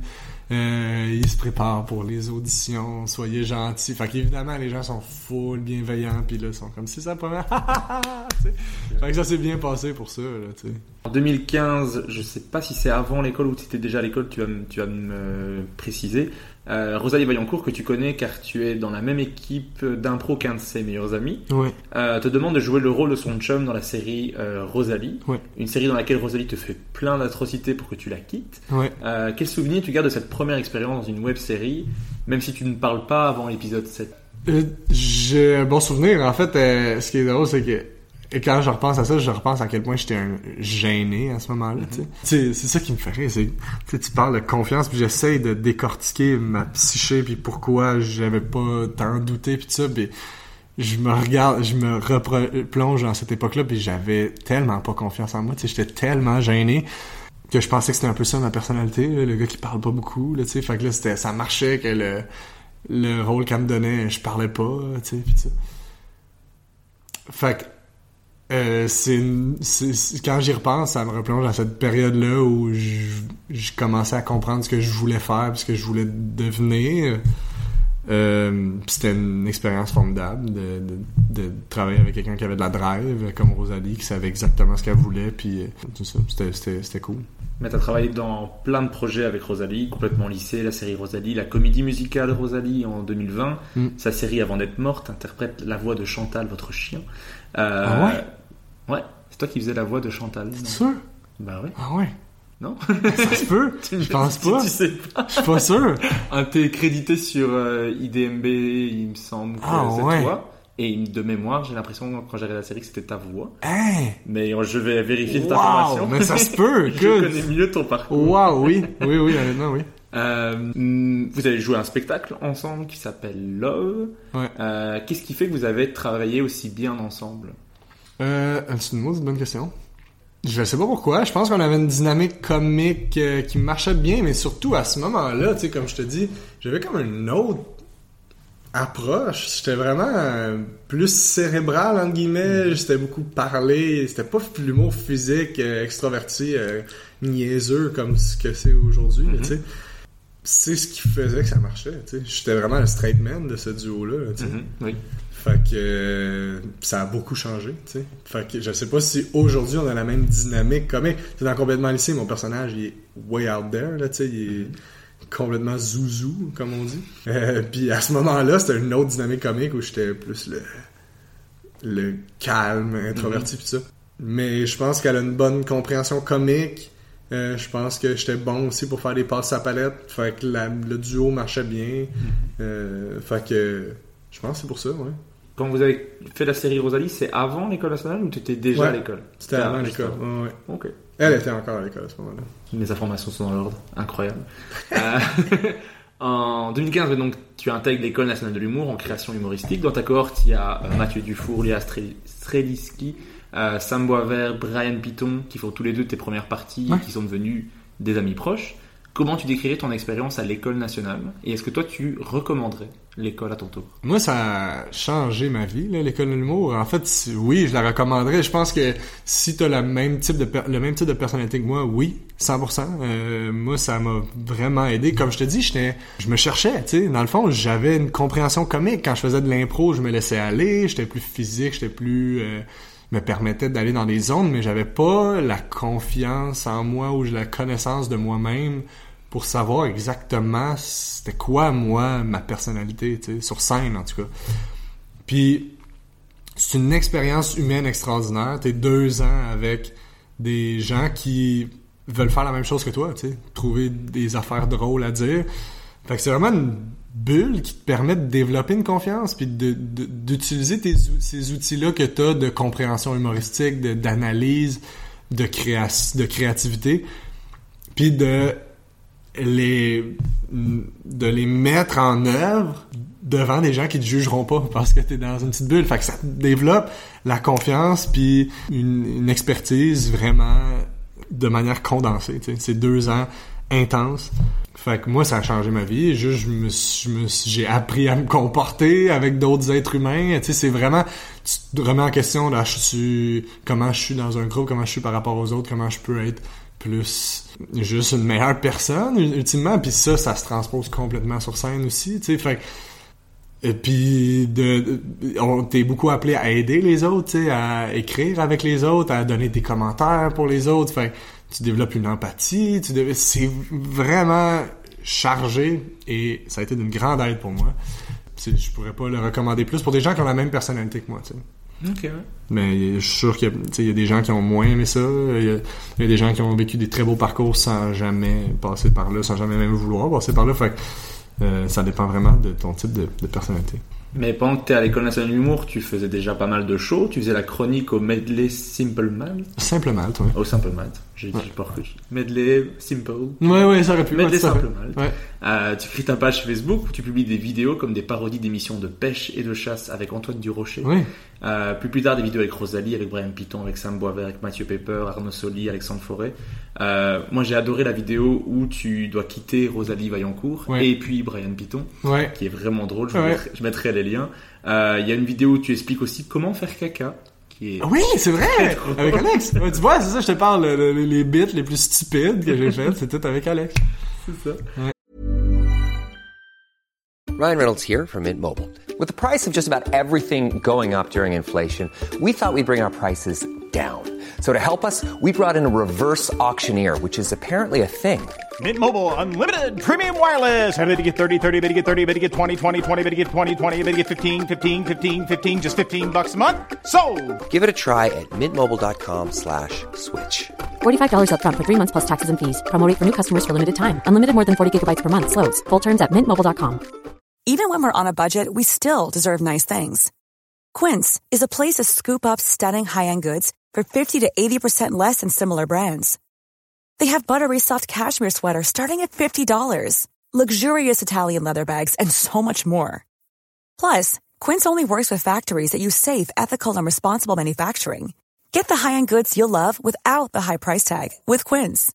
Go to quince.com slash style for free shipping and 365-day returns. Euh, tu postais pas mal de vidéos. J'ai l'impression que tu as goûté un petit peu avec le club Soli de Ouais. refaire des sketchs humoristiques. Est-ce que c'est quelque chose que tu aimes faire et qu'on peut espérer te revoir faire à l'avenir? Ah oui, oui, c'est sûr, je vais jamais arrêter de faire ça. Puis c'est, en fait, c'est mes premiers pas en humour, je veux dire, au-delà du concours avec Stéphane Fallu, c'était les sketchs. Tu sais, mon frère, quand j'étais tout petit, il faisait ça, il faisait des sketchs de 7-8 minutes, puis il me faisait jouer dedans. Fait que j'étais tout jeune, puis je faisais ça, puis c'est lui qui m'a initié au montage vidéo, à tout ça. Fait que je faisais des sketchs au secondaire, je filmais des sketchs avec mes amis, on avait un channel YouTube. Fait que faire des sketchs de 3-4 minutes, euh, ça a toujours fait partie de ma vie. Puis euh, j'espère que ça va continuer d'en faire partie. Tu sais, le bye-bye, c'était ça. Tu sais, c'est des sketchs, là, tu sais. Mais moi, je dois le préciser, mais le, le personnage du chef français, Ouais. le club Soli, c'est probablement le personnage qui m'a fait le plus rire au monde. Yes! J'adore ce... Et t'as entendu dans le podcast J'ai du Temple qui discute parler euh, de tout le le background de ce personnage, comment tu l'as créé en France et tout ça, je vous invite à vraiment aller écouter le podcast de J'ai du Temple. J'ai trouvé ça génial parce que t'as fait un show de personnages dans un show ZooFest. Oui, c'est vrai. des poèmes sexuels Exact. euh, avec ce personnage et Ouais. c'est je, je crois que l'extrait dans le podcast je l'ai réécouté dix fois Et il met- il non c'est toi qui refais Ah, un, ok, un ouais. des poèmes et j'adore ce personnage moi je peux voir un spectacle de ce personnage sans aucun problème c'est drôle, il était dans le One Man Show euh, jusqu'à un certain point. Ce numéro-là était dans le show, puis c'était hit or miss. C'était soit un coup de circuit, soit un énorme fret. Ouais, c'est ça. Mais Fait- c'est souvent les, les numéros que je préfère c'est Ouais. les numéros où je suis je me pisse dessus et la personne à côté de moi ne comprend pas Exact. c'est souvent les trucs qui me font le plus Ouais, rire mais c'est vrai, c'est, je suis tout à fait d'accord avec toi, puis mais je pouvais pas vivre ça. Tout non, je pendant comprends. en 250 tant que shows. humoriste je comprends euh, Exact. Puis en plus, c'est il y avait quelque chose dans c'est très joué, tu sais. Fait que j'avais besoin d'être dans la folie du moment, tu sais. Les premières fois où je le faisais, pourquoi c'était un délire puis que ça riait autant, c'était parce que il y avait une spontanéité qui venait avec ça, J'adlibais un peu, euh, je réfléchissais pas à ce que j'étais en train de faire, je faisais juste le jouer le personnage. Fait que plus tu le fais, vu que c'est que jouer, plus tu fais ah faut que je le joue comme la dernière fois que je l'ai joué, tu. Fait que là t'es plus dans le moment présent, il y a plus la spontanéité, t'es comme dans essayer de recréer le moment. Fait que ça commençait à perdre un peu cette magie là que je voulais jamais perdre. Fait que j'ai préféré retirer le numéro plutôt que de le rendre dol, tu sais. Bah, tu sais que si tu fais un spectacle avec que ce personnage-là, moi je, je viens le voir. Je... Y a pas de souci. Je- Ça me fait tellement rire. Ben j'ai ben t'es super fin, t'es vraiment fin. Mais euh, je l'aime beaucoup aussi ce personnage-là. Qui était à la base pas un cuisinier, c'est ça. C'était Oui, qu'il a retransposé ce personnage-là pour le club Soli. Exact. euh, pour qu'il existe quelque part. Ouais. Mais je trouve ça génial de le... Je voulais faire un podcast en fait au début avec ce personnage-là, mais je pense a quelque chose de physique qui est drôle aussi, sais, la face et le fun. Fait que je sais pas c'est quoi la meilleure plateforme pour ce personnage-là. Ben, parce que je veux pas qu'il disparaisse non plus, je veux pas que ça s'arrête là. J'adore. Juste la façon de parler, le, mais le- je crois que c'est aussi le fait que ça se moque un peu de la France, qui est un truc qui marche excessivement. euh, Ben c'est ça que je me demandais. C'est ça que je me demandais, c'était quoi vous le rapport avec ça? Je me demandais justement même si un Français trouverait ça drôle, tu sais. Ben là, il faudrait que je le montre à un, à un Ouais. Français pour savoir, mais clairement, ce, ce personnage-là en, en Belgique, c'est c'est un carton, euh, j'en suis sûr et certain. C'est Ouais. qui tu vois, tu sais, comme c'est qui les, les Français que tu vois dans le personnage, tu sais? Ah, moi, c'est Gérard Depardieu. Ouais, ok. Je vois parfait. mille fois Gérard Depardieu là-dedans. Quand Ouais. il y a des émissions où il parle de bouffe, c'est vraiment ça. C'est, mais ça c'est bon, ça. allez. Enfin, je suis pas du tout bon accent. Non, non, mais je, je comprends, je comprends. mais il, il, il est un peu grossier comme ça, mais très, un peu prétentieux et en même temps euh, sûr de lui dans ce qu'il dit. C'est grossier, c'est et c'est moi je vois vraiment ce personnage-là. Il y avait du Gainsbourg dans l'inspiration aussi, Aussi, quand même. là. Ouais, je vois. Mais- Mais c'était vraiment Depardieu puis Gainsbourg, mes deux modèles. Depardieu pour la, la, la, la dégaine, puis Gainsbourg dans le côté toujours sexuel, dégueulasse. C'était vraiment ça. C'est que le côté sexuel faisait complètement partie du personnage à la base, puis là, il est pas là. Dans le clip, ben dans le clip, celui je croise Arnaud une fois ou Mhm. deux, là, je drague Arnaud. Oui. Euh, Dans les petites notes, cruiser, Ouais. draguer. Exact. euh, ouais, je me demandais si le personnage pouvait bien vivre sans l'aspect sexuel dégueulasse, parce que c'était ça qui était drôle, c'est que le- les poèmes étaient de plus en plus graphiques, mais pas le bon côté du graphique. Fait que bref, mais je je suis content que tu me dises ça. Bien Ben, je mettrai le lien vers euh, la vidéo du, du cuisinier français. Tu le refais aussi avec les enfants qui Ouais. font le... Ça me fait Parce qu'il y a une émission au Québec qui s'appelle Les Chefs. Oui. Euh, qui euh, Top Chef chez nous. ou- Non, c'est ça. Ben oui, c'est ça. Ça doit être un concept assez universel. Là. Ben, ouais. Fait que, mais là, on faisait les chefs juniors. Fait que là, je juge les- des plats de- d'enfants. Ouais. C'est de la merde. ah, qu'est-ce que ça me fait. Vraiment, je, j'adore ce personnage. Ah, je pense que c'est clairement établi. Merci beaucoup. On peut passer à autre chose. Mais on va revenir à l'école nationale de l'humour. Donc, t'as- tu fais la tournée des finissants. Et d'ailleurs, ce vendredi, tu vas toi-même faire des retours sur les numéros des deuxième années à l'école nationale. Hey, non, non, mais là, t'as-tu, t'as-tu craqué mon téléphone? Qu'est-ce que t'as fait? non, je connais juste des élèves de deuxième année de, de l'école. Wow. Mais ça, c'est drôle en plus parce que, ben, petite anecdote, euh, c'est juste que j'ai croisé des élèves. C'est Stéphane Maillet qui fait la mise en scène. euh, C'était Stéphane Maillet qui est le prof, leur prof, qui était aussi notre prof à, à cette même étape-là euh, quand j'étais à l'école. Fait que c'est pour ça, c'est lui qui m'a appelé pour que j'aille faire ça. Mais, c'est juste drôle parce que j'ai croisé des étudiants dans une soirée d'humour, ben j'ai recommencé à roder des jokes, puis là j'avais croisé des étudiants qui étaient comme, ah tu vas venir euh, don- donner tes commentaires. J'étais comme non, non, c'était il y a deux semaines de ça là. Comme non, je sais pas. J'étais comme ouais Stéphane nous a dit qu'il était appelé là, puis que t'allais venir donner des commentaires. J'étais comme quoi? Stéph- Non, jamais la vie. Puis genre une semaine après Stéphane, hey euh, salut, euh, écoute, hey, j'étais sûrement occupé. Fait que clairement Stéphane leur avait déjà vendu l'idée bien avant qu'il me le demande. J'étais comme ça c'est drôle. là. Stéphane Asti qui se la joue big parce qu'il dit qu'il me connaît. Ok, c'est drôle, mais je vais aller le faire, je vais le faire, ça va me faire plaisir. Mais ça te fait pas bizarre de te dire que t'es un peu passé de l'autre côté, de celui qui peut apporter quelque chose aux élèves, que toi-même t'étais élève avant?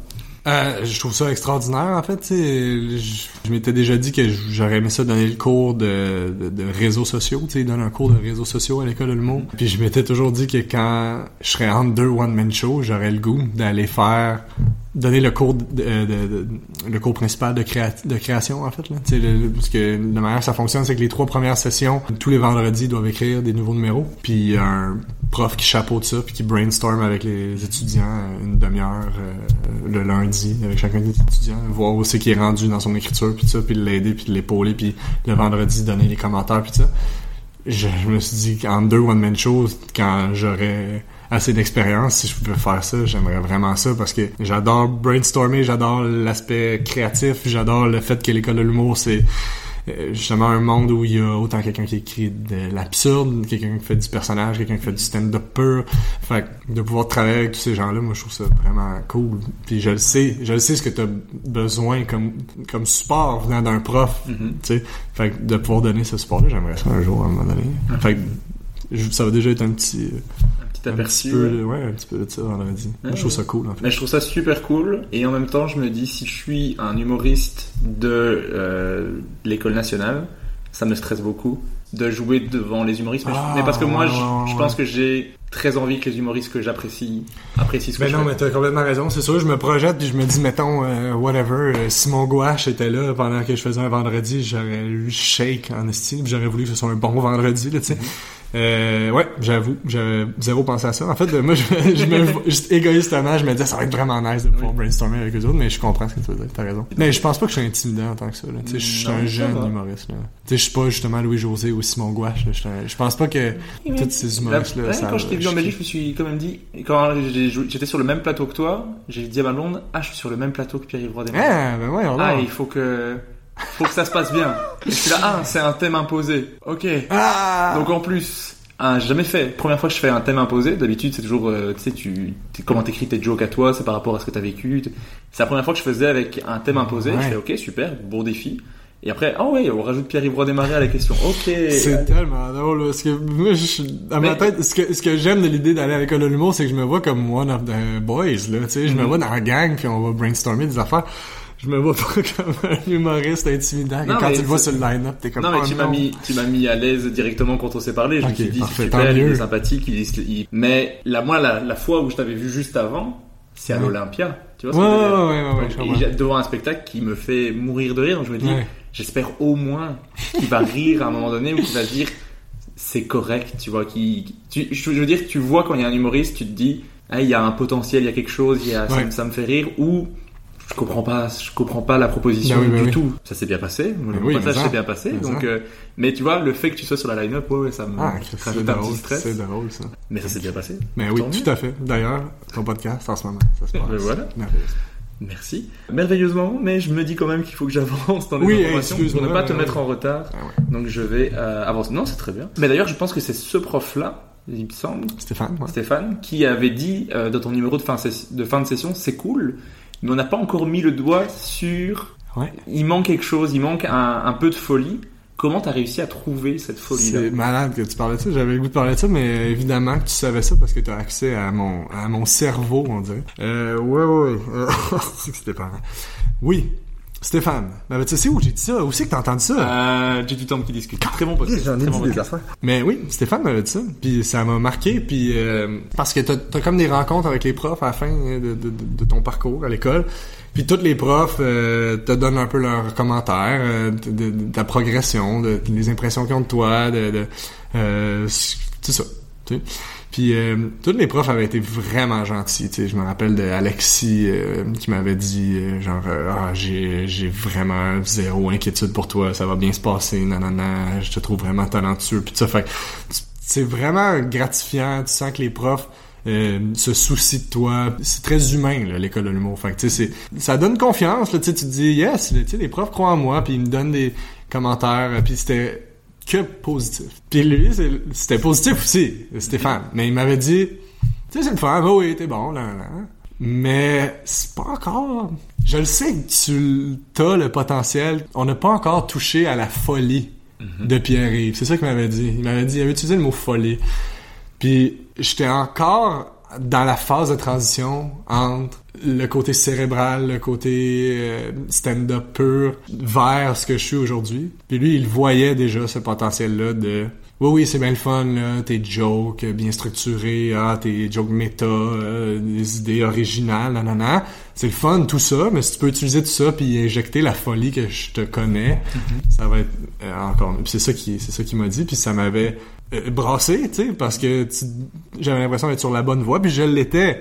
Mais c'était parfait parce que ça m'a toujours resté en tête. Fait que dès que je voyais l'opportunité de rendre ça plus fou, de d'amener ça ailleurs puis de faire rire du ventre, pas juste de faire rire de la, De la tête, ben je, je la prenais cette opportunité-là. Puis c'est entre autres grâce à ce que Stéphane m'avait dit. Tu sais. Ok. Mais comment t'as réussi à te, à te dégêner et arriver à le faire? Parce que personnellement, c'est un truc que j'aimerais que ce soit un peu plus fou. C'est Mhm. souvent ce que ma blonde me dit, c'est que je suis plus fou dans la vie que ce Ouais. que je suis sur scène. Ouais. Elle me dit pas que je suis pas drôle, sinon je serais en train de pleurer. euh, Ouais.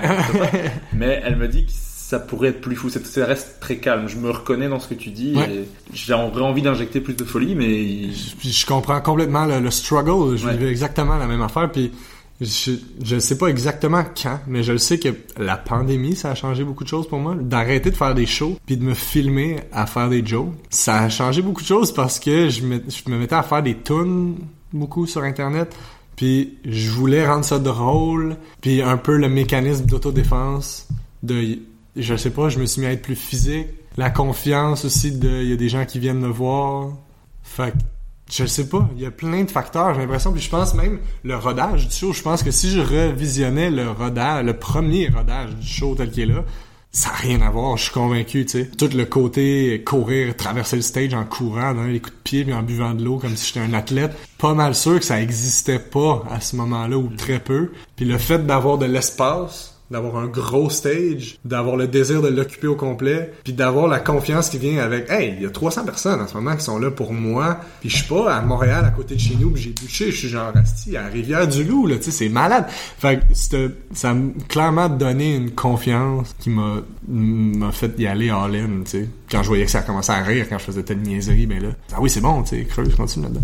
Fait que euh, puis tu vois ce qui est drôle, c'est en ce moment, j'essaie des nouvelles jokes, puis je revis le même pattern, tu sais. Où les premières fois que je le fais, je commence, je sais que ça c'est drôle, puis je le fais, puis j'ai un peu moins confiance parce que c'est des nouvelles jokes, puis j'explore un peu, puis juste des avoir fait, mettons, 15 fois.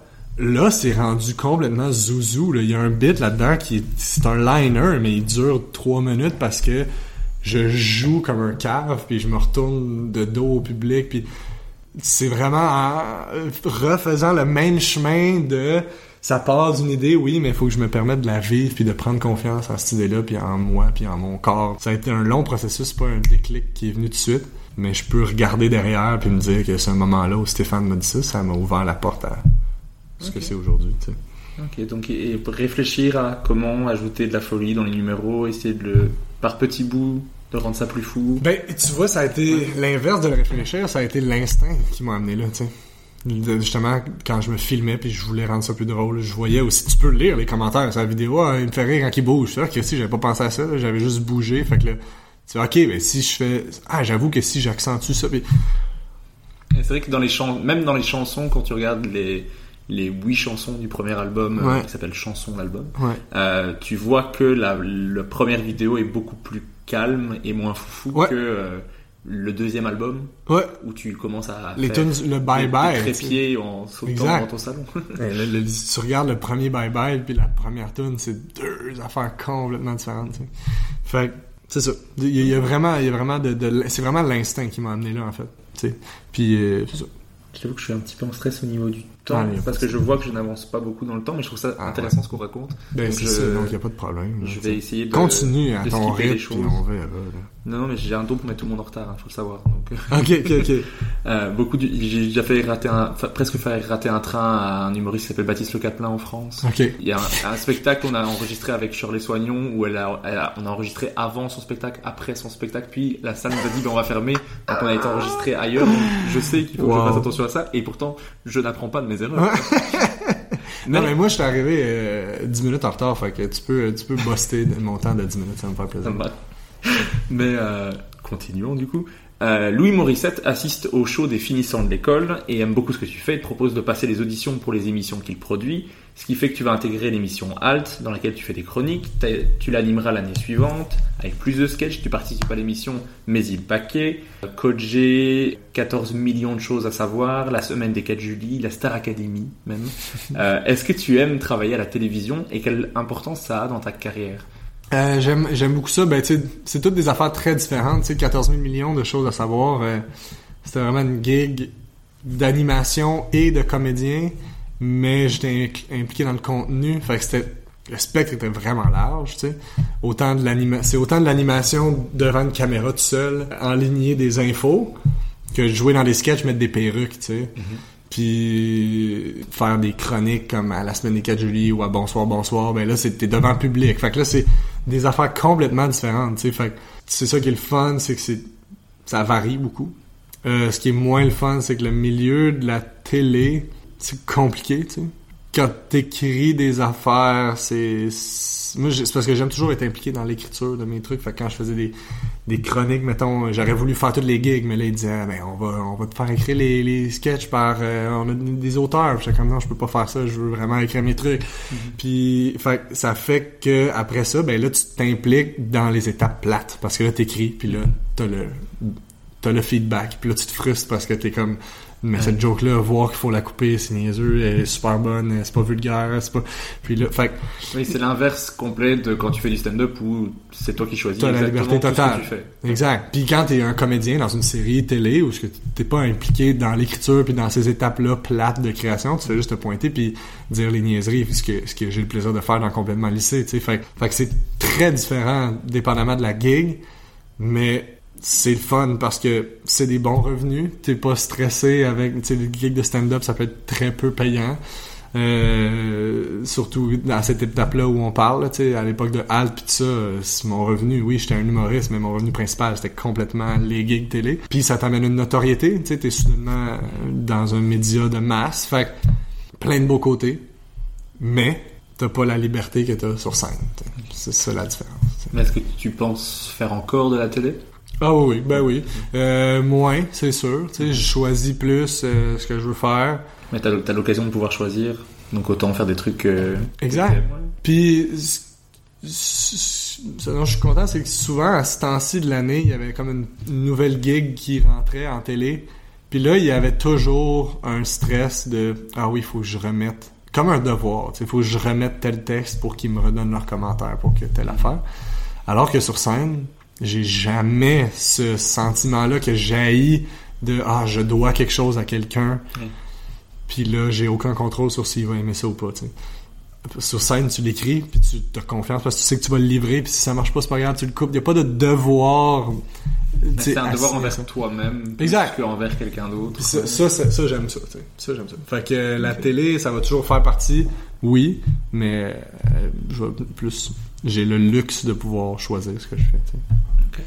Ah, on revient à ton parcours en 2017, tu vas jusque la finale du concours de En route vers mon premier gala, Mhm. euh, qui était l'émission que tu regardais, donc maintenant tu es dedans, je trouve que c'est déjà trop cool. ouais. Euh, tu fais des blagues sur tes parents, on rigole bien, des blagues sur les Français, j'adore. Mhm. Euh, puis là c'est le drame, les Belges sont laids. Merci. Ah! Ouais, elle est bonne, hein, que je la le joke, mentionne. ouais. Ah, elle est bonne cette joke. je, je la remets dans le spectacle. C'est vrai, j'ai oublié que je faisais cette joke-là. Mais c'était toutes des jokes que j'avais écrits en voyage en France. Fait que là, j'avais un petit liner sur les Belges. C'est gentil, euh, mais c'est gentil de nous avoir appliqué. Ouais. Déjà, j'aime, j'aime bien. Après. Ah, non, mais je pense que ce qui est drôle, c'est pas tant... Tu sais, j'aurais pu dire... Les Suisses, Les euh, Suisses sont laids, ou j'aurais pu dire whatever, quoi, les, les, les, Finlandais sont laids. Ce qui était juste drôle, c'est de généraliser, genre, ah ouais, la France, ouais, c'était cool. Les Belges sont laids! tu sais, il y a quelque chose de vraiment drôle. de- ri, hein. C'est tout ce que t'as remarqué de ton voyage, puis là, c'est genre, y a-tu des... Non, dites-le pas, je veux pas voir la face. Dé- dégueulasse. Fait il y a quelque chose de drôle qui me faisait rire dans la... C'est gratuit, puis c'est une grosse généralisation. Fait que, puis j'imagine qu'il y avait des gens qui trouvaient que c'était ancré dans quelque chose de vrai, donc il y avait quelque chose... Mais j'ai, ri parce que justement on a l'autodérision dont tu parlais tout à. Exactement. Mais ça, m'a fait rire. Mais après j'étais content d'être impliqué dans le- Yes. Parce que c'est vraiment un truc qui m'ennuie à Montréal. C'est sur tous les shows on demande s'il y a des Français. Jamais ça Et moi je réponds jamais parce Non. que je suis pas français. Ouais. Et après personne pose jamais la question sur les Belges. Ouais. Ah, mais on est là, on existe. Exact. Puis là, si t'as si le malheur d'interagir avec l'humoriste sur scène, puis là, il entend ton accent, il va faire « Hey, t'as pas applaudi tantôt, t'es Ouais, français? Non, je suis pas français. Oh, c'est la même chose. Ah, ça c'est le pire truc. Ouais. Parce que c'est pas, je sais pas, une insulte de dire que tu es français, mais c'est juste, tu es un autre pays, une autre culture. Ben non, mais complètement, puis je pense que ça a quelque chose... Clairement, on, a- on doit avoir ça en commun parce qu'on est le petit frère de la grosse machine. La France, sais, le- la terre promise. Fait que j'imagine que c'est pour ça qu'on a ça en commun, l'autodérision, le, le- le côté euh, absurde. Eux, ils ont pas... Ils ont pas à, à être introspectifs et à rire de leurs défauts, ils sont la terre promise. Fait que j'ai l'impression peut-être, c'est peut-être ça qui fait qu'on se rejoint sur cette culture-là. Mais vous, vous le vivez mille fois plus parce que vous êtes collés Juste à côté. dessus, Ouais, c'est clair. Et en plus, il y a toutes les dimensions football qui s'ajoutent à ça. Mais on va pas parler de souvenirs douloureux. Euh, on est. Mais vous êtes et pas on- meilleurs, mais ils ont perdu, ils ont, ils ont perdu finale. Oh, oh, oui, mais euh, on a perdu en demi-finale contre eux, 1-0. Ah, c'était ça, ok. C'était ça, c'était horrible. Mais moi, je pensais que vous étiez. Ah, on est meilleurs, réputés. mais on a perdu quand même. Ah, c'est ça, ok. Donc euh, tous les Français qui vont écouter ça vont dire Ah, ouais, bien sûr. Nous on a deux étoiles. Ok, ça va. On va pas. On va arrêter avec ça. Ouais, parfait. Euh, après la même année, tu joues euh, le spectacle donc Love avec Rosalie Vaillancourt dont on a parlé tout à l'heure. À l'automne, Michel Grenier devient ton gérant. Pourquoi avoir signé avec lui plutôt qu'ailleurs? Euh, les menaces, euh, pas le choix. Euh, ben, parce que Michel, c'est le meilleur, euh, sincèrement. Il fait des magnifiques photos aussi. Oui, il prend des tabarniches de belles photos. Mais ce qui est bien, c'est que t'es pas obligé d'être son artiste puis il va prendre des photos de toi pareil. Il, il juste, il prend des photos de tout le monde puis il les envoie. Il est juste vraiment smart. Gentil. Smart égal gentil. Euh, pourquoi Michel? Ben parce que vraiment parce que c'est le meilleur puis ça a cliqué. Il est tellement drôle, tu sais. et puis ce qui est bien, c'est que je sentais vraiment qu'il il aimait ce que je faisais aussi. Euh, je m'étais fait approcher par beaucoup de boîtes. Puis souvent, ces gens-là m'avaient vu une fois en show. Michel, il, m'a vu 7-8 fois avant de me dire qu'il aimerait ça qu'on travaille ensemble. On s'était croisés à Comédia. Puis on avait pris, on, avait été au bar après, prendre une, bouchée, puis on avait jasé toute la soirée. On avait ri comme des fous avec Sam Boisvert. On était déjà quasiment devenus amis avant qu'il me propose de travailler avec moi. Puis lui, il voulait voir si humainement ça fonctionnait. Puis il est venu me voir en show plein de fois. Puis Michel, il va voir toutes les shows, tu sais, comme il est toujours au bordel, il va, il se tient les soirées d'humour, il, il se tient au courant de ce qui se passe, il va à l'école de l'humour, il va voir les shows de l'école de l'humour. Fait que t'es au courant de tout ce qui se passe. Fait que si te demande à toi de travailler avec toi, c'est parce qu'il a fait ses devoirs puis il veut vraiment travailler avec toi, tu sais. Moi, j'ai remarqué ça parce que j'ai été voir euh, le show de Mike Ward Mhm. et je, je vais dire bonjour à Mike Ward et je dis bonjour à Michel et je dis et je dis ah je m'appelle Régis euh, Calment, je suis Maurice Bell. Ah tu m'as envoyé un mail, euh, Ouais. tu écoutes mon podcast, il est au courant de tout. Oui, et- puis il est humain, tu sais, comme il, il, se vraiment- rappelle que je lui ai envoyé le message. Exact. Euh, C'était pas comme euh, juste un numéro, là, tu sais, C'est vraiment, il fait quelque chose de vraiment humain dans l'approche de Michel. Puis je suis le dernier artiste avec qui il a signé, là, tu sais, ça fait euh, six ans, là, tu sais. J'étais- de un flatté parce qu'il a une bonne réputation, parce que puis parce qu'il a fait ses devoirs. Tu toutes les autres m'avaient vu une fois, puis ils me signaient, puis ils me promettaient euh, un avenir, mais ils ont des connexions avec Juste pour rire. Tu sais, tout le monde t'a fait miroiter toutes sortes d'affaires. Et Michel m'a rien fait de miroiter, jamais. Tu sais, lui aussi, il voulait être sûr que ça fitait pour lui. Là, tu sais, il voulait pas se faire chier avec un petit prétentieux qui, fait qu'il voulait que ça clique. Ouais, fait que c'était un no-brainer. Après, tu fais des romans radio avec Alexandre Forêt et Coco Bellivo, avec les épatantes aventures radio-romanesques. Ouais. Puis en avril 2018, tu joues deux fois 45 minutes avec Sam Boisvert avec le show Frères et Sœurs. Tu joues au ZooFest ton, ta première heure, ton premier spectacle Ouais. qui s'appelle Bonjour, Ouais. euh, qui est coup de cœur du jury au Ouais. festival. Est-ce que c'était un gros accomplissement pour toi d'avoir ton premier show, ta première heure? Ah ouais, vraiment. Ça, écoute, j'ai eu l'impression de vieillir, ben, ou en tout cas de mûrir de, de 5 ans juste en cet été-là. Là, juste d'avoir fait mon show, je pense que j'ai fait 6 fois, genre, quelque chose comme ça. Ça m'a tellement procuré de bonheur de faire exactement ce que je voulais faire devant des gens qui voulaient venir me voir. Je me rappelle flotter, là, tu sais, j'étais tellement heureux à la fin de cette ZooFest-là. Ça, ouais, ça a été vraiment une expérience formatrice aussi. Fait que je, je, je garde vraiment un excellent souvenir de cette première expérience de show solo. Ok. Et est-ce qu'il y a des jokes qui faisaient partie de ce spectacle qui sont maintenant dans ton spectacle? Ouais. J'essaie de me rappeler lesquels, mais je sais qu'il y en a. Le chien, c'est là-dedans. Il y en a pas tant que ça, là, mais le- définitivement, les, les- les chiens. Peut-être un... Les pizzas pochettes. Non, c'était l'année d'après, les pizzas pochettes. Ouais, c'est peut-être juste les chiens, finalement. mais... Un petit pourcentage en tout cas. Mais oui, il y, y a des affaires qui étaient là. Après, en 2018, tu participes à ton premier gala Juste pour rire, dans le gala Carte Blanche de Pierre-Luc Fang, ton premier festival comédien à Québec dans le gala de Phil Roy. Oui. Comment ça s'est passé pour toi et qu'est-ce que ça t'a fait de faire ton premier gala? Parce que quand tu tripes sur l'humour, faire son premier gala, c'est quelque chose. Ouais. Moi, de juste aller au festival Juste pour rire, je serais déjà super content. Ouais. Mais si je peux y jouer un jour, c'est Ouais. le trip par excellence. Ouais, ben écoute, c'était vraiment big, aussi big que ce que tu décris là. J'étais, pas si longtemps avant, on me filmait dans la salle parce que j'étais dans le public puis il y avait une caméra sur moi puis mon père puis on riait. Fait, j'étais, de me voir sur scène, soudainement, c'était vraiment gros. Là. Je me rappelle cette journée-là, être extrêmement nerveux. Le gars-là, juste pour rire, a été correct. Je te dirais, ça a vraiment été correct. Puis le gala comédia, c'était malade.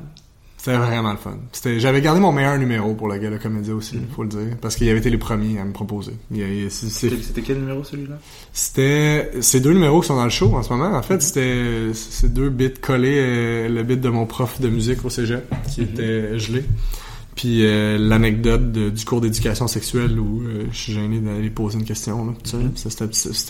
C'est dans mon matériel le plus straight parce que c'est des anecdotes. Mais c'était ça mon premier euh, numéro de gala. À cette époque-là, euh, Comédia était avant Juste pour rire aussi.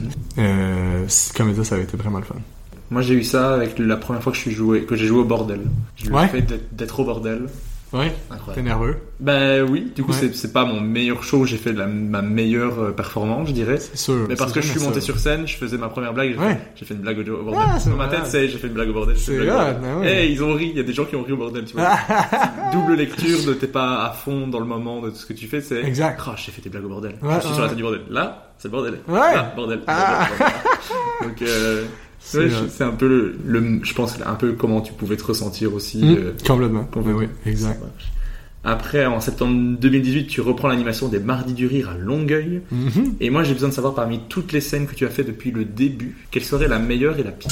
La Euh, première- dans les- dans- vraiment dans les soirées d'humour où tu parles en général. Le meilleur et le pire. Ouais. Est-ce qu'il y a vraiment un truc qui te vient direct Ben, quand je le parle? meilleur, tout de suite, je- on dirait que je pense au Boc et Bière à Sherbrooke. C'était une soirée d'humour organisée par Sam Tetro. Sherbrooke, j'ai vraiment une relation particulière avec la ville de Sherbrooke. Toutes les shows que j'ai faites à Sherbrooke dans ma vie étaient extraordinaires, autant les soirées d'humour que mon show à moi. Je sais pas pourquoi, il y a quelque chose dans la ville étudiante, peut-être, euh, dans la... Je suis toujours content d'être là, mais ma sœur habite là. Il y a quelque chose... C'est toujours une soirée spéciale quand je vais à Sherbrooke. Puis particulièrement cette soirée-là, je pense que j'ai dû faire six fois, mettons, la soirée d'humour. Puis c'était six shows écœurants à chaque fois. C'était malade.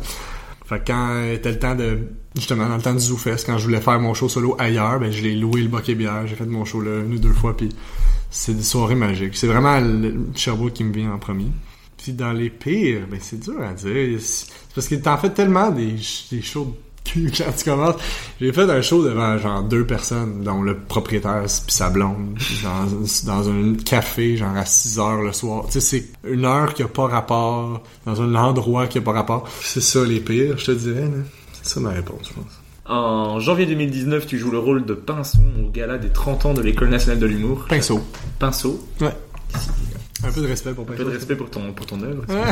Mais ça m'a beaucoup fait rire, j'aime beaucoup ce sketch. Ouais, c'est Euh, gentil. Ça, c'était, c'était un, un numéro que j'avais fait à l'école de l'humour, en fait. Qui Ok. était, ouais. Mais c'est parce que c'était les 30 ans de l'école, fait que là, c'était comme euh, les, les- les célébrations, puis là, ils font toujours un numéro où il y a des auditions, fait que là, c'est comme une, une belle manière de de montrer plein de d'anciens finissants de, l'école de l'humour là. Fait que là ils mettent plein de monde là-dedans. Puis moi je venais juste de sortir de l'école. Fait qu'ils m'ont mis là. Puis euh, j'ai fait un de mes numéros que j'avais fait à l'école de l'humour en version courte là, une minute. Qui était Pinceau le roi de l'humour de Belleuil mais qui est déjà un personnage très physique au final, Mhm.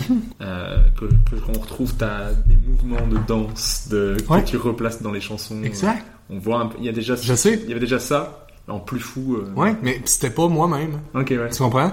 C'est comme si... Oui, c'était plus facile de. Ouais, C'était un personnage. Oui, C'était c'est pas lui, moi. Il est foufou, c'est le personnage. Exact. Puis ça, c'était au début de mon parcours, en plus. sais.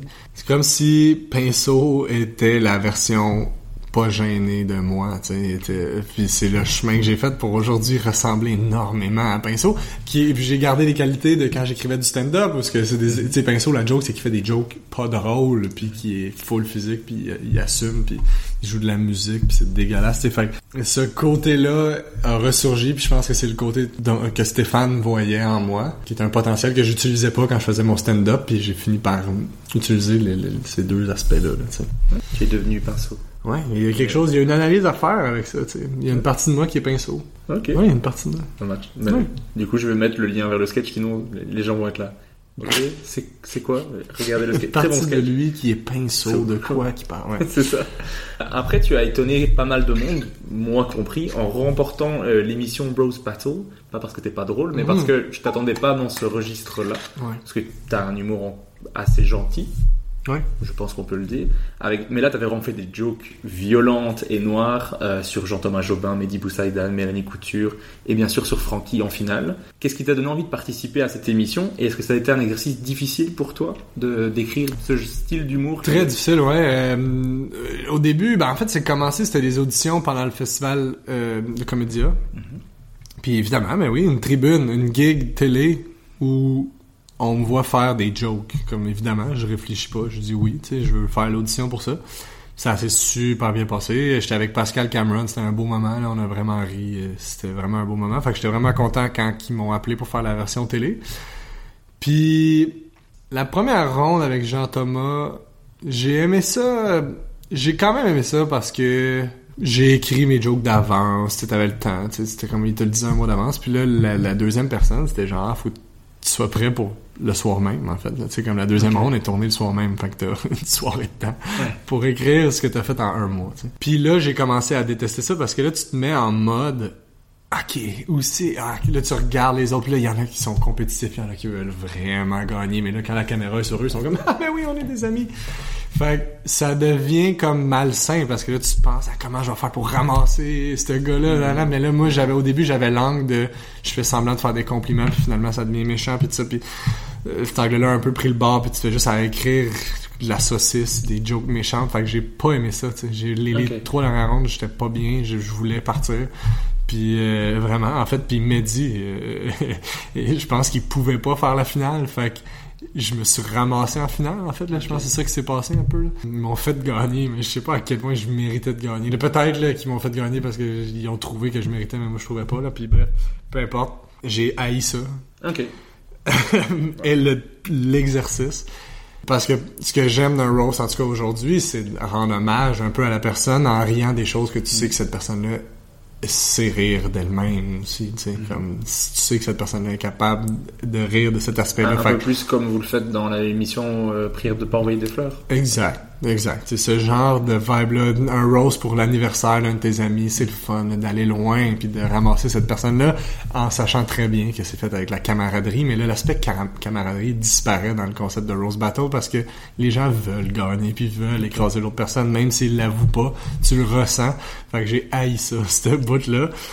Puis j'ai pas tant aimé ça. Puis tu sais quand je, je repense aujourd'hui il y a des jokes que je referais pas tu sais juste parce que c'est je me dis ah c'est pour le jeu. Puis il s'embarque là-dedans. Fait qu'il va accepter même si je vais dans une zone dark mais aujourd'hui je suis comme toi tu as vraiment besoin de taper sur ces clous là tu sais je sais pas fait que parce que je le sais il y en a qui gardent des séquelles là, de- après ça de Rose Battle de- ça fait mal pour vrai tu sais Ok. même si c'est pour la télé c'est super personnel tu sais Est-ce que est-ce que toi, t'as eu des blagues qui t'ont fait mal ou- Personnellement, non. Non. Mais je sais que j'ai pu faire des blagues qui ont, qui ont fait mal, tu sais. Puis je referai jamais ça, tu sais. Puis Parce que je, je vois pas comment ça vaut la peine. Ce mindset-là, j'étais vraiment malheureux, là. La, la, la troisième ronde, là, qu'il que j'écrive des jokes sur Mehdi, là, puis j'ai passé une journée complète à me dire comment je vais faire. des- Je, le- je le trouve bon, ce gars, c'est comme je voulais pas le ramasser. Fait que, je sais pas, il y a quelque chose de...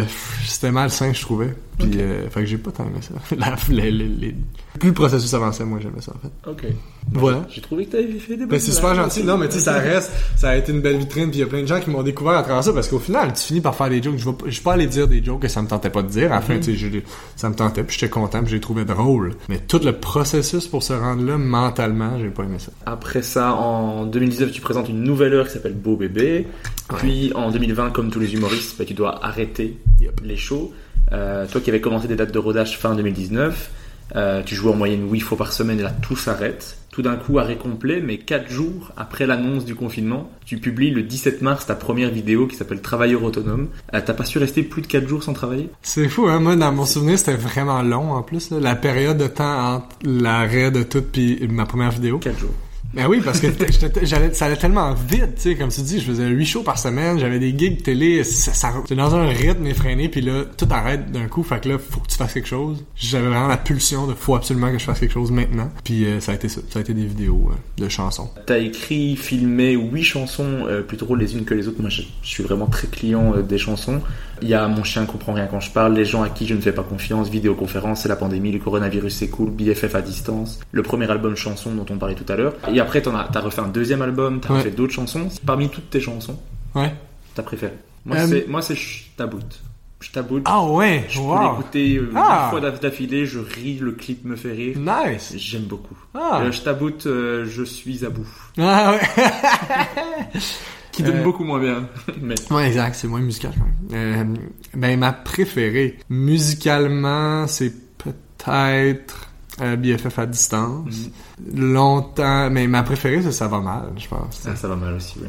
Euh, J'aime beaucoup Maman écrit, en fait. Je trouve que c'est peut-être ma plus bullseye, tu sais. Avec Ça va mal. En fait, Ça va mal est bullseye.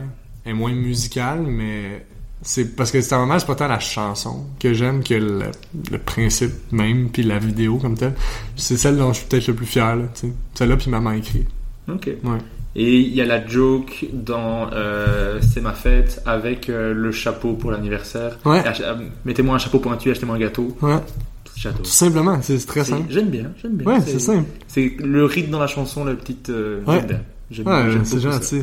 Ouais, c'est parce que c'est vraiment une joke de ça sonne drôle de dire ça, parce que c'est pas tant. Ouais, c'est ça, exact. Et j'aime bien la bio euh, sur Spotify. Donc tu es euh, Pierre-Yves Roy Desmarais, pionnière du country polonais, lauréate de 16 Grammy. Ouais. C'est déjà, ça, ça donne déjà l'idée sur qu'est-ce qu'il y a dans l'album.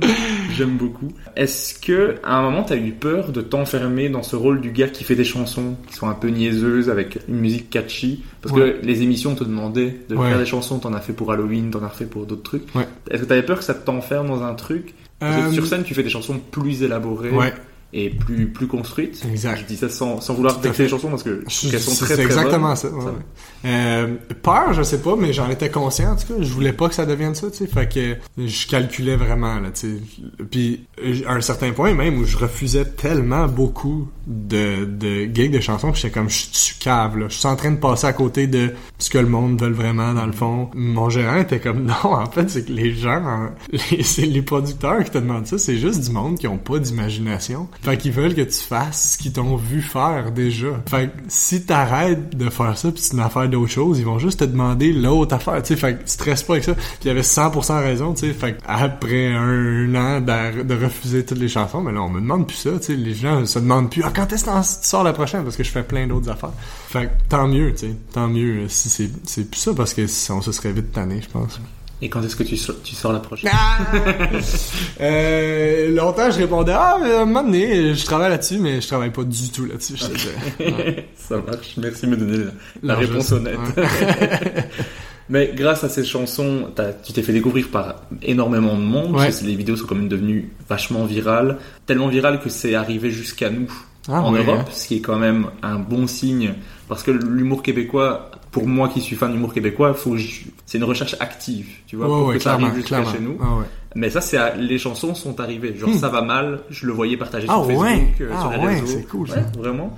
Et grâce à cette chanson, ben, Simon Olivier Fecto, Ouais. qui réalise le Bye Bye, donc l'émission la plus regardée au Québec pour le- les Européens qui nous écoutent, Ouais. il te contacte en DM sur Instagram pour que tu refasses une version de Ça va mal pour le Bye Bye. Ouais. Au final, ça devient une chanson à part entière qui devient la chanson sur le coronavirus. Il y a pas vraiment de titre. En fait, je l'appelais 2020. hein, tu sais, 2020. Ouais. Ah, quelle bonne année pour être un virus. Exact. Qui, pareil, est arrivé jusqu'en Europe, cette chanson-là, alors Ah que ouais? le Bye Bye, moi je n'avais jamais rien vu arriver jusqu'à moi. Ah je connaissais le Bye? Bye, mais la chanson est géniale, le costume, C'est ouais. catchy, tu l'as en tête. Genre, Mm. je- là, je l'ai en tête. En faisant mes recherches sur toi, j'ai tout en tête. de- je suis un peu tanné de toi. Je- je comprends, je suis désolé pour ça. y a pas de problème. Mais euh, quel impact elle a eu cette chanson? Donc euh, le numéro d'ouverture pour le Bye Bye. Et en plus, toi qui, qui écoutais le Bye Bye étant petit, qu'est-ce que ça a eu comme impact sur toi et sur ta carrière aussi? Ça a eu ben, déjà un énorme impact parce que à ce moment-là, c'est dur pour moi de reculer dans le temps là, parce que que de 2020 à aujourd'hui, c'est juste un gros flou là, tu sais. Euh, il y avait déjà un intérêt pour déjà du public parce que j'essayais de commencer à roder le show, fait que je louais des salles, puis là finalement les salles de spectacle se fermaient, puis là, ils rouvraient puis ça. Fait que je sentais un engouement d'un public qui voulait venir me voir sur scène à cause des chansons, à cause de sur internet, ça, c'était- ça, ça roulait déjà. Là, tu sais. Mais le bye bye, c'est comme si ça crée une association dans la tête du grand public. de, ah, ok, c'est pas juste, c'est pas un YouTuber, c'est comme c'est un gars qui fait ça pour vrai, sais, comme c'est un comique pour vrai, tu sais. ouais. Fait que c'est comme si ça a mis un genre d'étampe officielle sur juste dans l'esprit des gens. Fait que là, je le voyais tout de suite là, quand j'allais je louais plus mes salles, j'allais vraiment dans une dans les vrais diffuseurs de spectacles, j'allais dans les vraies Ouais. salles de spectacle, puis ça se vendait super rapidement parce que c'est ce genre de public là qui se déplace dans les salles de spectacle. Fait que là je comprenais OK, là je suis comme devenu quelqu'un de sérieux dans l'esprit de ces gens-là. Fait que c'est comme C'est que si tu avais monté une catégorie dans les humoristes, t'es passé à... il est humoriste. C'est un vrai humoriste. C'est Ouais. un peu ça. C'est ouais. aussi niaiseux que ça peut se paraître. C'est vraiment ça que ça a créé dans l'esprit des gens, juste parce que euh, t'écoutes TikTok, mettons, là, t'as autant des vidéos d'humoristes professionnels que des, des kidams qui font des sketchs comiques. Fait que, et où la ligne entre les deux? Tu le sais pas. Fait que, quand t'écoutes la TV, t'es pas quelqu'un qui suit les humoristes québécois. T'as aucune idée que j'ai fait du ZooFest puis Rose Battle. T'as aucune idée de ça. Mais tu m'as vu deux, trois fois sur Internet puis là, tu me vois bye bye puis tu vois, OK, c'est comme, comme Oui, un vrai humoriste. Fait que c'est un peu ça que ça a créé dans l'esprit de- des gens. J'ai l'impression, en tout cas. Et tu décides de ne pas dire à tes parents que tu participes au Bye Bye pour voir leur réaction euh, Ouais. au moment où ils le voient à la télévision. Ton père est ému, ta mère est en tabarnak parce que tu lui as pas dit. Parce que je peux pas être avec eux. Ça fait que la marche, ça marche pas, la surprise. Je suis pas avec eux. Fait qu'ils ont juste l'impression que je leur ai rien dit, tu sais, parce que Mm. je, je- je basais cette idée-là sur le fait que Phil Roy a fait ça, il faisait la première partie de Louis-José Hood, fait que là, il avait amené sa mère au show de Louis-José Hood, puis là, avant que le show commence, il fait semblant qu'il va aux toilettes, puis finalement, c'est lui qui rentre sur scène, c'est malade, tu fais, ah, Steve m'a fait une surprise. Mais là, je suis pas avec ma mère, on est en pandémie, on peut pas être avec nos parents, fait que ma mère regarde le bye-bye, puis elle voit son fils, puis il a pas dit qu'il était là. C'est pas genre surprise, c'est genre ouais, elle me texte, qu'est-ce que c'est? Tabarnak, comment ça tu m'as pas dit? Fait que, euh, c'est ça. Je trouvais ça assez marrant de se dire que tu as fait le bye-bye, l'émission que tu regardais quand t'étais petit. Ouais, vraiment. Je crois que je m'identifie beaucoup dans ce truc de waouh, il a fait. Je suis jaloux en fait. Voilà. c'est Ah, ouais, ouais, ouais. Mais moi-même, je suis jaloux de moi-même. Après, en 2021, t'annonces euh, un spectacle qui s'appelle Dans des grosses crises de salle. Ouais. Parce que tu peux faire ton spectacle que dans des grandes salles avec la distanciation. Exact. Distanciation et tout ça. En 2021, tu animes ton premier gala Juste pour rire et ton premier gala comédia la même année. Euh, c'est avec un an Non, c'est un an de différence. Euh, C'était 2021 Comédia, 2022, euh, juste pour. Pardon. Tu décides de faire un- un- pour le gala comédia un gala en deux parties. Une première partie avec un gala d'humour sous forme d'une comédie musicale avec une entrée magnifique en chanson, Mm. avec danseurs, chorégraphie, des vedettes. Bref, toutes des choses qui sont impossibles à roder en comédie club déjà. Exactement. Euh, une deuxième partie sur la thématique des rêves, tout ça en respectant les mesures sanitaires. Pourquoi se mettre autant de difficultés pour un show que tu fais une fois? Justement parce que je le fais une fois, puis euh, il y a un budget, on est à la télé déjà, puis je voulais pas faire des affaires que je pourrais faire dans mon show, tu sais. Parce que on dirait que je voulais pas investir ma créativité dans le stand-up pour des affaires dont je vais être vraiment fier, vraiment content que j'aurais pu faire dans mon show puis euh, euh, avoir le meilleur show possible euh, qui inclut mes numéros préférés. Là, je me privais de ça parce que je le faisais à la télé, puis j'avais plus le droit de le faire dans mon show. Parce que quand tu le fais à la télé, ils veulent les droits d'exclusivité. Puis le public l'a vu aussi. Ouais. Pas toujours envie de le Oh non, exact. Fait j'étais comme, je veux pas brûler quelque chose que j'aurais pu faire dans ma tournée à télé. Fait que je vais faire quelque chose que je peux pas faire nulle part ailleurs. C'est-à-dire une comédie musicale avec du budget, puis où on va parler des galas, sais. Fait que c'est c'est comme une comédie musicale méta ou une comédie musicale à propos des galas dans un gala. Fait que c'était ça l'idée. Mais j'ai beaucoup aimé. C'est Je-. Je, l'ai téléchargé illégalement. Je, Yes! je te le dis. That's it! Euh, j'ai beaucoup aimé, mais comme la plupart des galas que j'ai regardés, puisque on les a pas diffusés par chez nous. donc, Exact, euh, c'est ça. Voilà, je couperai cette partie. euh, Non, non, regarde là, s'il te plaît. Il y a une autre chanson qui marque également ton année 2021, c'est celle que tu fais sur les fans des Canadiens. Oui, c'est vrai. tu fais une chanson au Centre Bell. Alors que le Centre Bell, à ce moment-là, était fermé, hein, depuis, parce qu'il n'y avait pas le droit d'avoir spectateurs. Mais ouais, Ce qui est fou, sur l'équipe des Canadiens, ce qui fait que euh, Jeff Molson, le directeur, président et chef de direction des Canadiens de Montréal, a ta vidéo sur son téléphone. Ouais, c'est lui qui a approuvé. C'est malade. Ils m'ont écrit un moment donné parce que je fais un finger à Youpi qui est la mascotte. Puis c'est ils m'ont écrit un courriel. euh, Jeff aimerait qu'on enlève euh, le- euh, qu'on qu'on euh, le, le finger. Fait que j'étais comme c'est lui. Mais il check la vidéo puis il est comme il comprend rien parce que c'est en français puis il est comme ouais faudrait juste rendre flou le fuck you. Fait que c'est super drôle. En 2021, tu participes à nouveau au Bye Bye et fais à nouveau le numéro d'entrée avec la chanson 2021. Cette année, c'est la chanson 2022, mais là où tu fais également des sketchs. Mm. Est-ce que tu as déjà commencé à écrire 2023 Non. non. Euh, je sais pas. En, en fait, j'avais même pas écrit d'avance la tune de 2022 parce que si- c'était même pas une question. C'était comment euh, on a fait le tour. Les, les deux tunes de 2020 et 2021, c'était j'étais le virus. Ouais. Je jouais le virus. Puis là, le virus était vraiment moins présent dans nos vies parce qu'il faut le dire. Le le Bye Bye, c'est une revue de l'année en fait. Oui. Euh, C'est important de le spécifier. Fait que, euh, fait que ça avait pas rapport de parler du virus tant, donc de ramener le personnage. Fait que quand on était dans l'écriture du Bye Bye, on- c'était même pas une question, là, tu sais. Jusqu'à un certain point où il était comme, ouais, on n'a pas de numéro d'ouverture, j'attendrais-tu d'écrire une autre tune? Je faisais, ok. Fait que là, on a trouvé un autre angle où je suis en moi-même, puis là, je chante d'autres choses. Mais la tune s'appelle quand même euh, 2022. Qu'est-ce que ça t'a fait de, cette fois-ci, d'être vraiment un des comédiens du Bye Bye, de participer au sketch, de pouvoir jouer plein de rôles, de pouvoir imiter Ouais. Stéphane Rousseau Ouais. et Jay du Temple Ouais. Parce que tu, tu aimes beaucoup imiter Jay du Temple. T'avais J'ai- t'avais déjà déguisé en Jay du Temple pour... euh, Oui, c'est vrai. Mais c'était même pas une imitation, en plus, à ce moment C'était plus un déguisement. C'était ben, c'était comme un sketch Halt où justement on faisait une revue de l'année à Vrac. Donc avec beaucoup moins de budget. Donc euh, j'avais joué Jay, mais c'était pas une imitation. Attends. Mais là, j'ai dû travailler là-dessus, puis j'ai adoré ça, faire des imitations. Jouer les sketchs, évidemment, comme je te le dis, jouer des sketchs, j'ai toujours aimé ça, faire des sketchs. Puis le Bye Bye, c'est la plus grosse tribune, c'est l'émission la plus écoutée de l'histoire du Québec. Nanana. Fait que de le faire avec le plus gros budget dans la plus grosse tribune, c'est malade, là, tu sais, de faire des sketchs, euh, je, je- mettre des perruques, rajouter à ça la- l'aspect imitation qui faisait pas tant partie de ma patente, là. J'imite jamais vraiment du monde. Euh, j'étais capable d'imiter Stéphane Rousseau juste parce que je l'écoutais beaucoup quand j'étais jeune. Fait que son personnage de Madame Jigger qui est super coloré, c'est facile à imiter, là. Tu sais, c'est un gros personnage. Mais Jay, c'est genre, ok, mais c'est un, c'est un gars, là, c'est un vrai gars, là, c'est pas un personnage, là, tu sais. Fait que C'est tough, là, de l'imiter. Moi, je trouve ça vraiment dur. Fait qu'ils, tu sais, ils métamorphosent, ils, ils te mettent des prothèses pour que tu y ressembles, pis ça.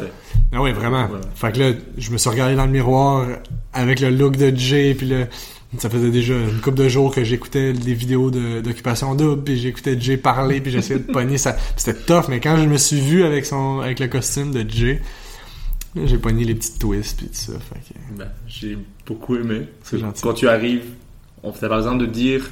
Tu vois, quand, quand c'est une mauvaise imitation, tu fais bonjour, c'est Jay du Temple. Ouais. Là, t'es même pas obligé de le dire, Ouais. et là, c'est bon signe. Ouais. C'est les mauvais imitateurs qui ils vont dire le nom, et tu fais ah oui, c'est ça qu'il imite. je, me disais bien que ça ressemble à quelque chose, mais Mais là, en plus, il m'avait déguisé en lui. là. Oui. c'était c'était vraiment bon. c'est gentil.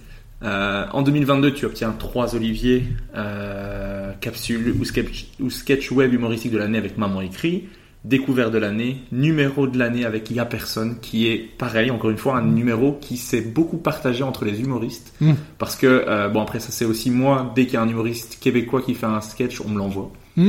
c'est parce que tout le monde sait que je suis fan de ça. Ouais. Mais je sais que les humoristes euh, en Belgique, en France, ont beaucoup aimé ce sketch parce que t'as trouvé l'angle. Je pense que les humoristes ont dit Oh, c'est pas moi qui ai eu cette idée Mm. de faire un sketch sur le fait qu'il y a personne dans la salle et que personne ne dit rien. Je trouvais ce numéro euh, génial. C'est super gentil, merci. J'ai l'occasion de te le dire, donc j'en profite. En 2022, t'as animé un gala juste pour rire. En fait, je l'avais noté. Je suis vraiment pas bon. Non, non, t'es bon, tu l'avais noté. bon. J'ai adoré ton numéro d'ouverture avec la chanson euh, Vedette de catégorie A, Ouais. où tu te moques des, des vedettes. Donc Ouais. ça, ça me fait rire. Surtout la partie avec, avec Mathieu Paper qui est vraiment drôle. La petite phrase sur Big Brother, vraiment drôle aussi. Euh, J'ai beaucoup aimé. Là, c'est la partie où je te fais juste des compliments sur la c'est super gentil, c'est bon, j'aime ça. J'ai deux questions que je pose généralement à la fin de l'épisode, parce que je pense que je suis revenu sur une bonne majorité de ce que tu as fait. Euh, Qu'est-ce que tu aimes le plus et le moins dans le fait de faire de l'humour? Ce que j'aime le plus, c'est tout, tu sais, c'est dur. Ce que j'aime le moins, rien. Comme euh, j'aime tout. C'est, j'adore ça. euh, Ce que j'aime le, le moins de l'humour en général, c'est Même du métier de du métier. Ben c'est, il y a, il y a encore des, mais c'est que ça a les qualités de ses défauts. C'est-à-dire qu'on on est chanceux au Québec d'avoir une aussi euh, que le public aime autant ses humoristes. sais.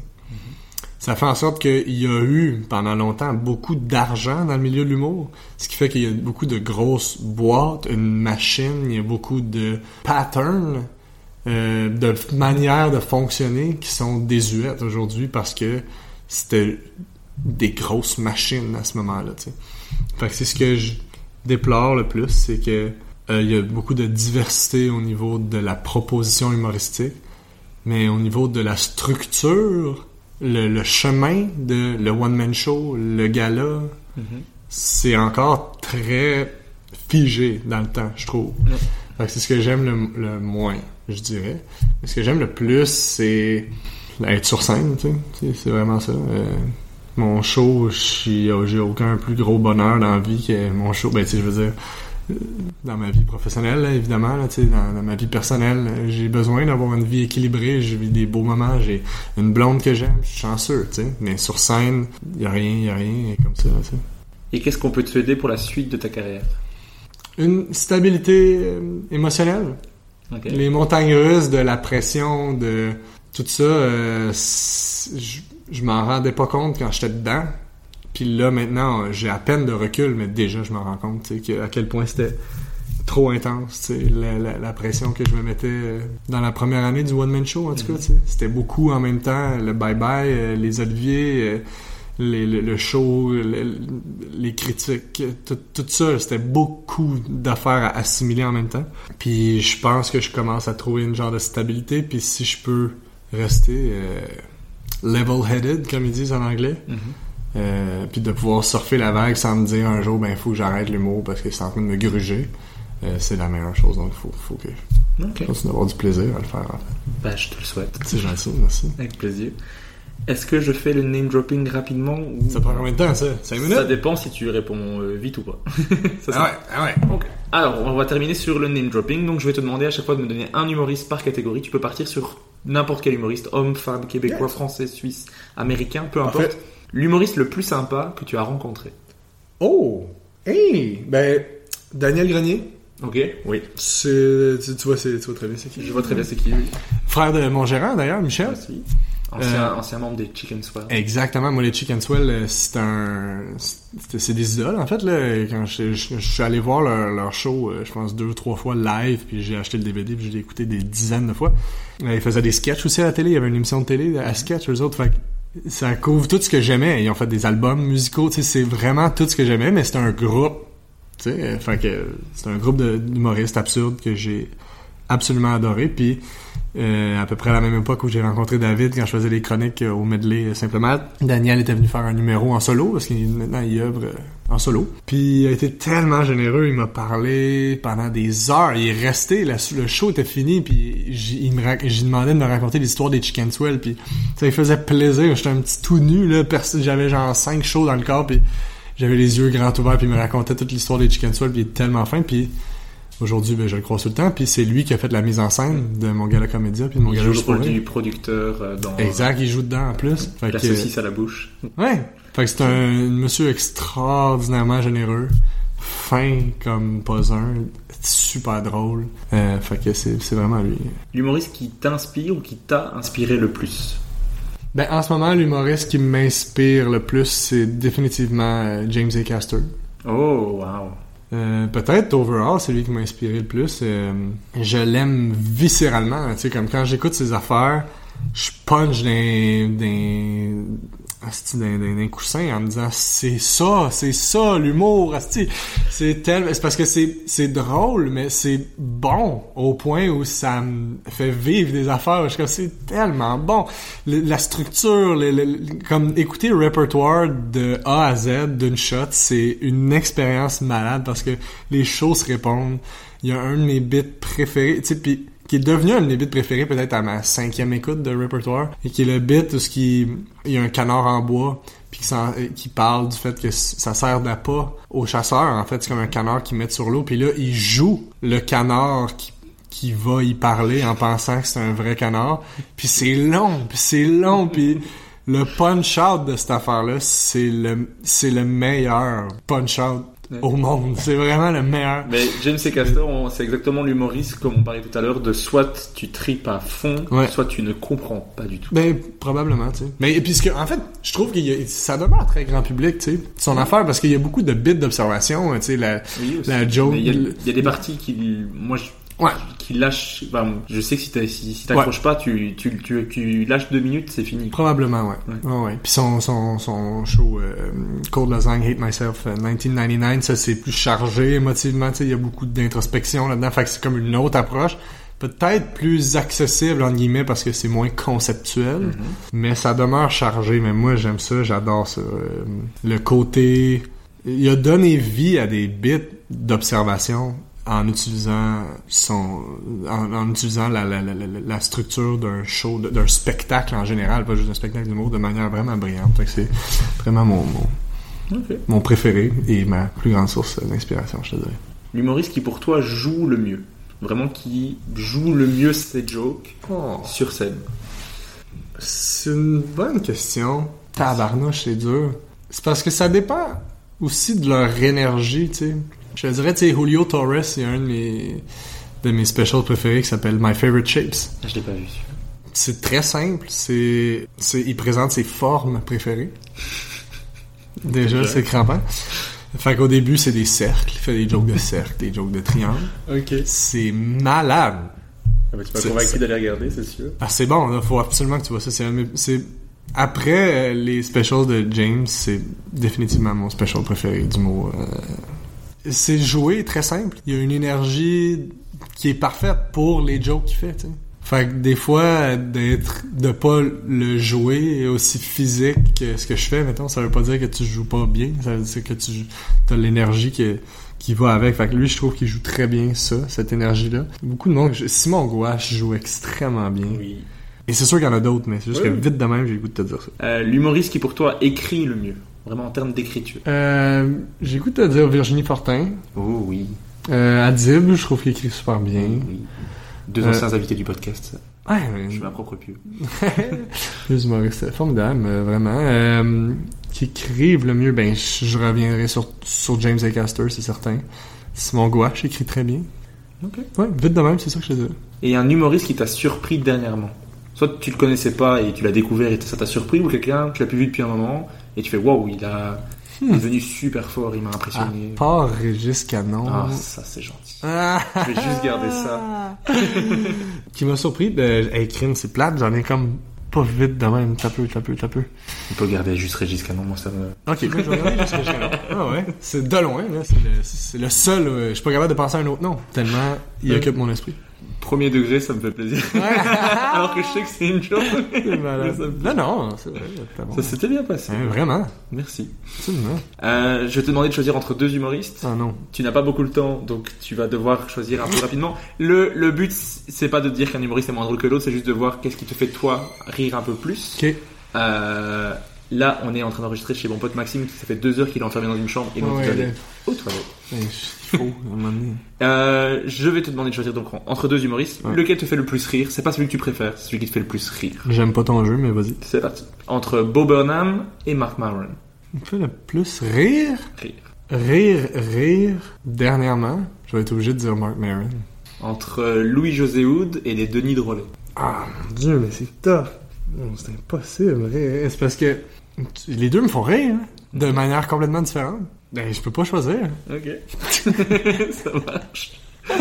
C'est parce que d'habitude j- j'insisterai, mais là on n'a pas le temps. Entre Fanny Ruet et Virginie Fortin. Ben là, voyons donc, c'est pas fin. C'est pire après, t'inquiète pas. C'est... Mais... euh, Parce que là, euh, Fanny, je l'ai, je l'ai vu très peu souvent sur scène, en plus, tu sais. Je l'ai vu au Kings. Elle serait était- pas vexée que tu dises Elle Virginie. était super... Ben, j'ai pas le choix de dire Virginie. j'ai, vu son show, il était écœurant, mais tu sais, Fanny, euh, je l'ai vu, je l'ai vu une fois faire un, un 10 minutes. C'était super bon aussi, mais là, c'est pas, pas le même échantillon, tu sais. Entre Romane Fressinet et Blanche Gardin. C'est parce que Romane, euh, ça fait longtemps que je l'ai vu aussi. Euh, mais Blanche, euh, me faire rire du ventre, ça, ça- elle, elle- elle me le fait. là. Fait que je, je dirais Blanche. Entre Mike Ward et François Bellefeuille. Ah, super dur aussi, tabarnouche. Mais c'est parce que les deux, je les adore. Les deux sont très drôles. Les deux me font rire. Euh, celui qui m'a donné probablement le plus de fou rire, c'est peut-être plus Mike. En termes de rire, là. Mais c'est parce que François, ça veut pas dire qu'il est moins bon. là, ça se fait pas ton C'est affaire. vraiment le pire jeu à faire quand t'as pas le temps. Ah, exact, c'est ça. Désolé. Mais non, c'est parfait. Entre Arnaud Soli et Alexandre Forêt. Mais là, voyons, mes amis. Ah, Non, non, je peux pas choisir. C'est mes amis. Bon, bah, Brian Piton et Mathieu Pepper. Euh, Mathieu Pepper, il est pas drôle. Fait que je vais Brian. Voilà. J'ai cette dynamique-là avec Pepper où je peux me permettre de dire qu'il est pas drôle. Fait que je vais dire Brian Piton. Et allez, je vais te laisser un, un dernier choix, mais tu vas pas choisir, donc. Entre Sam Boisvert et David Bocage. Euh, ben Sam, il a pas de joke, tu sais. Sam, il fait pas des jokes. Ok. Tu sais, Sam, il y a pas de joke. Drôle quand même. Ah ouais, non, il fait pas de joke. Là, c'est parce qu'on a un running gag où on dit que Sam, il y a pas de joke. À chaque fois qu'il monte sur scène, je fais qu'est-ce que tu vas faire? Je sais pas, man, j'ai pas de joke. J'étais là, mais euh, moi j'ai Eh oui, c'est c'est parce que Sam, ce qui est drôle, on, on a fait euh, des, des, des shows ensemble. On a fait notre, notre premier show au ZooFest, notre 30-30, quand on était à l'école de l'humour, on l'avait fait ensemble. On a fait un show qui s'appelait Sold Out, euh, qui était pas Sold Out. Ensemble, on a fait un show qui s'appelle Frères et Sœurs, un qui s'appelle Agrandissent la famille. On a fait beaucoup de shows ensemble. Puis le premier show qu'on avait fait au ZooFest, il ouvrait sur un sketch dans lequel il y avait Michel Grenier qui jouait notre producteur. Puis là, on, a, on le rencontrait, mais on était comme, hey, désolé, Michel, euh, on n'a pas de joke. Puis il était comme, de quoi, vous avez pas de joke? Mais comme, on n'a pas de joke, tu sais. Puis là, fait que là, c'était un sketch où on essayait de brainstormer des jokes. Fait qu'on était devant un tableau, on était comme, ok, une joke, une joke, ok. Euh, donne-moi un sujet. Euh, les singes. c'est super drôle. C'est parfait. Les singes. Bon, là. Non, mais c'est pas une joke. Ouais, non, mais c'est drôle. Fait que fait qu'on faisait beaucoup ça de, ah, j'ai de quoi de vraiment drôle, mais c'est pas vraiment une joke. C'est plus comme une pub. C'est pas, j'ai vu une pub, je trouvais ça vraiment drôle, mais c'est pas une joke. Fait qu'on faisait, on fait souvent cette joke-là. Euh, fait que, vu qu'il n'y a pas de joke, je vais choisir euh, David David Bocage. Et la question que je pose à tous les invités pour la dernière question, qui est-ce que toi tu aimerais entendre dans le prochain épisode? Hmm, James et Caster. James et Caster, le message est lancé. James, si tu écoutes, avec grand plaisir. J'ai fait un épisode en anglais, donc pourquoi pas? C'est vrai? Ouais, j'en ai fait un avec une humoriste euh, irlandaise qui s'appelle Niamh Maroney. Euh, donc pourquoi pas? Ah ouais, Plus tard, d'en faire d'autres en anglais, euh, d'étendre le podcast au monde entier. Ouais. Et pourquoi pas Mais Ouais, merci beaucoup d'avoir répondu à toutes Hey. mes questions. Tu m'avais donné jusque 17h, il est 17h40, je suis désolé. y a je mets de- tous les humoristes à dos. Euh, c'est comme ça que j'ai anéanti ma carrière possible à l'avenir. Les contacts, je les fais et après, on me déteste. Et voilà. Mais là, la carrière en anglais, hein. Tu commences à faire des podcasts en anglais, c'est ta seule issue. c'est ça. Merci beaucoup. Merci à toi.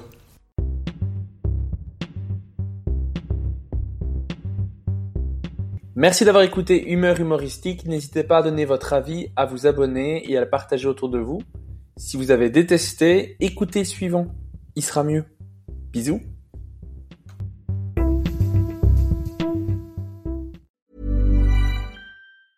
Planning for your next trip? Elevate your travel style with Quince. Quince has all the jet setting essentials you'll want for your next getaway, like European linen, premium luggage options, buttery soft Italian leather bags, and so much more. And is all priced at 50 to 80% less than similar brands. Plus, Quince only works with factories that use safe and ethical manufacturing practices. Pack your bags with high-quality essentials you'll be wearing for vacations to come with Quince. Go to quince.com slash pack for free shipping and 365-day returns.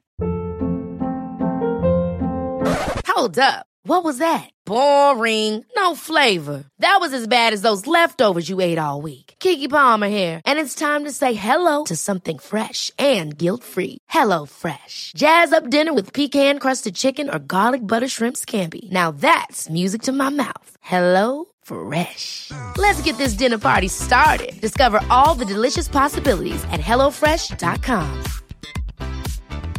Planning for your next trip? Elevate your travel style with Quince. Quince has all the jet setting essentials you'll want for your next getaway, like European linen, premium luggage options, buttery soft Italian leather bags, and so much more. And is all priced at 50 to 80% less than similar brands. Plus, Quince only works with factories that use safe and ethical manufacturing practices. Pack your bags with high-quality essentials you'll be wearing for vacations to come with Quince. Go to quince.com slash pack for free shipping and 365-day returns.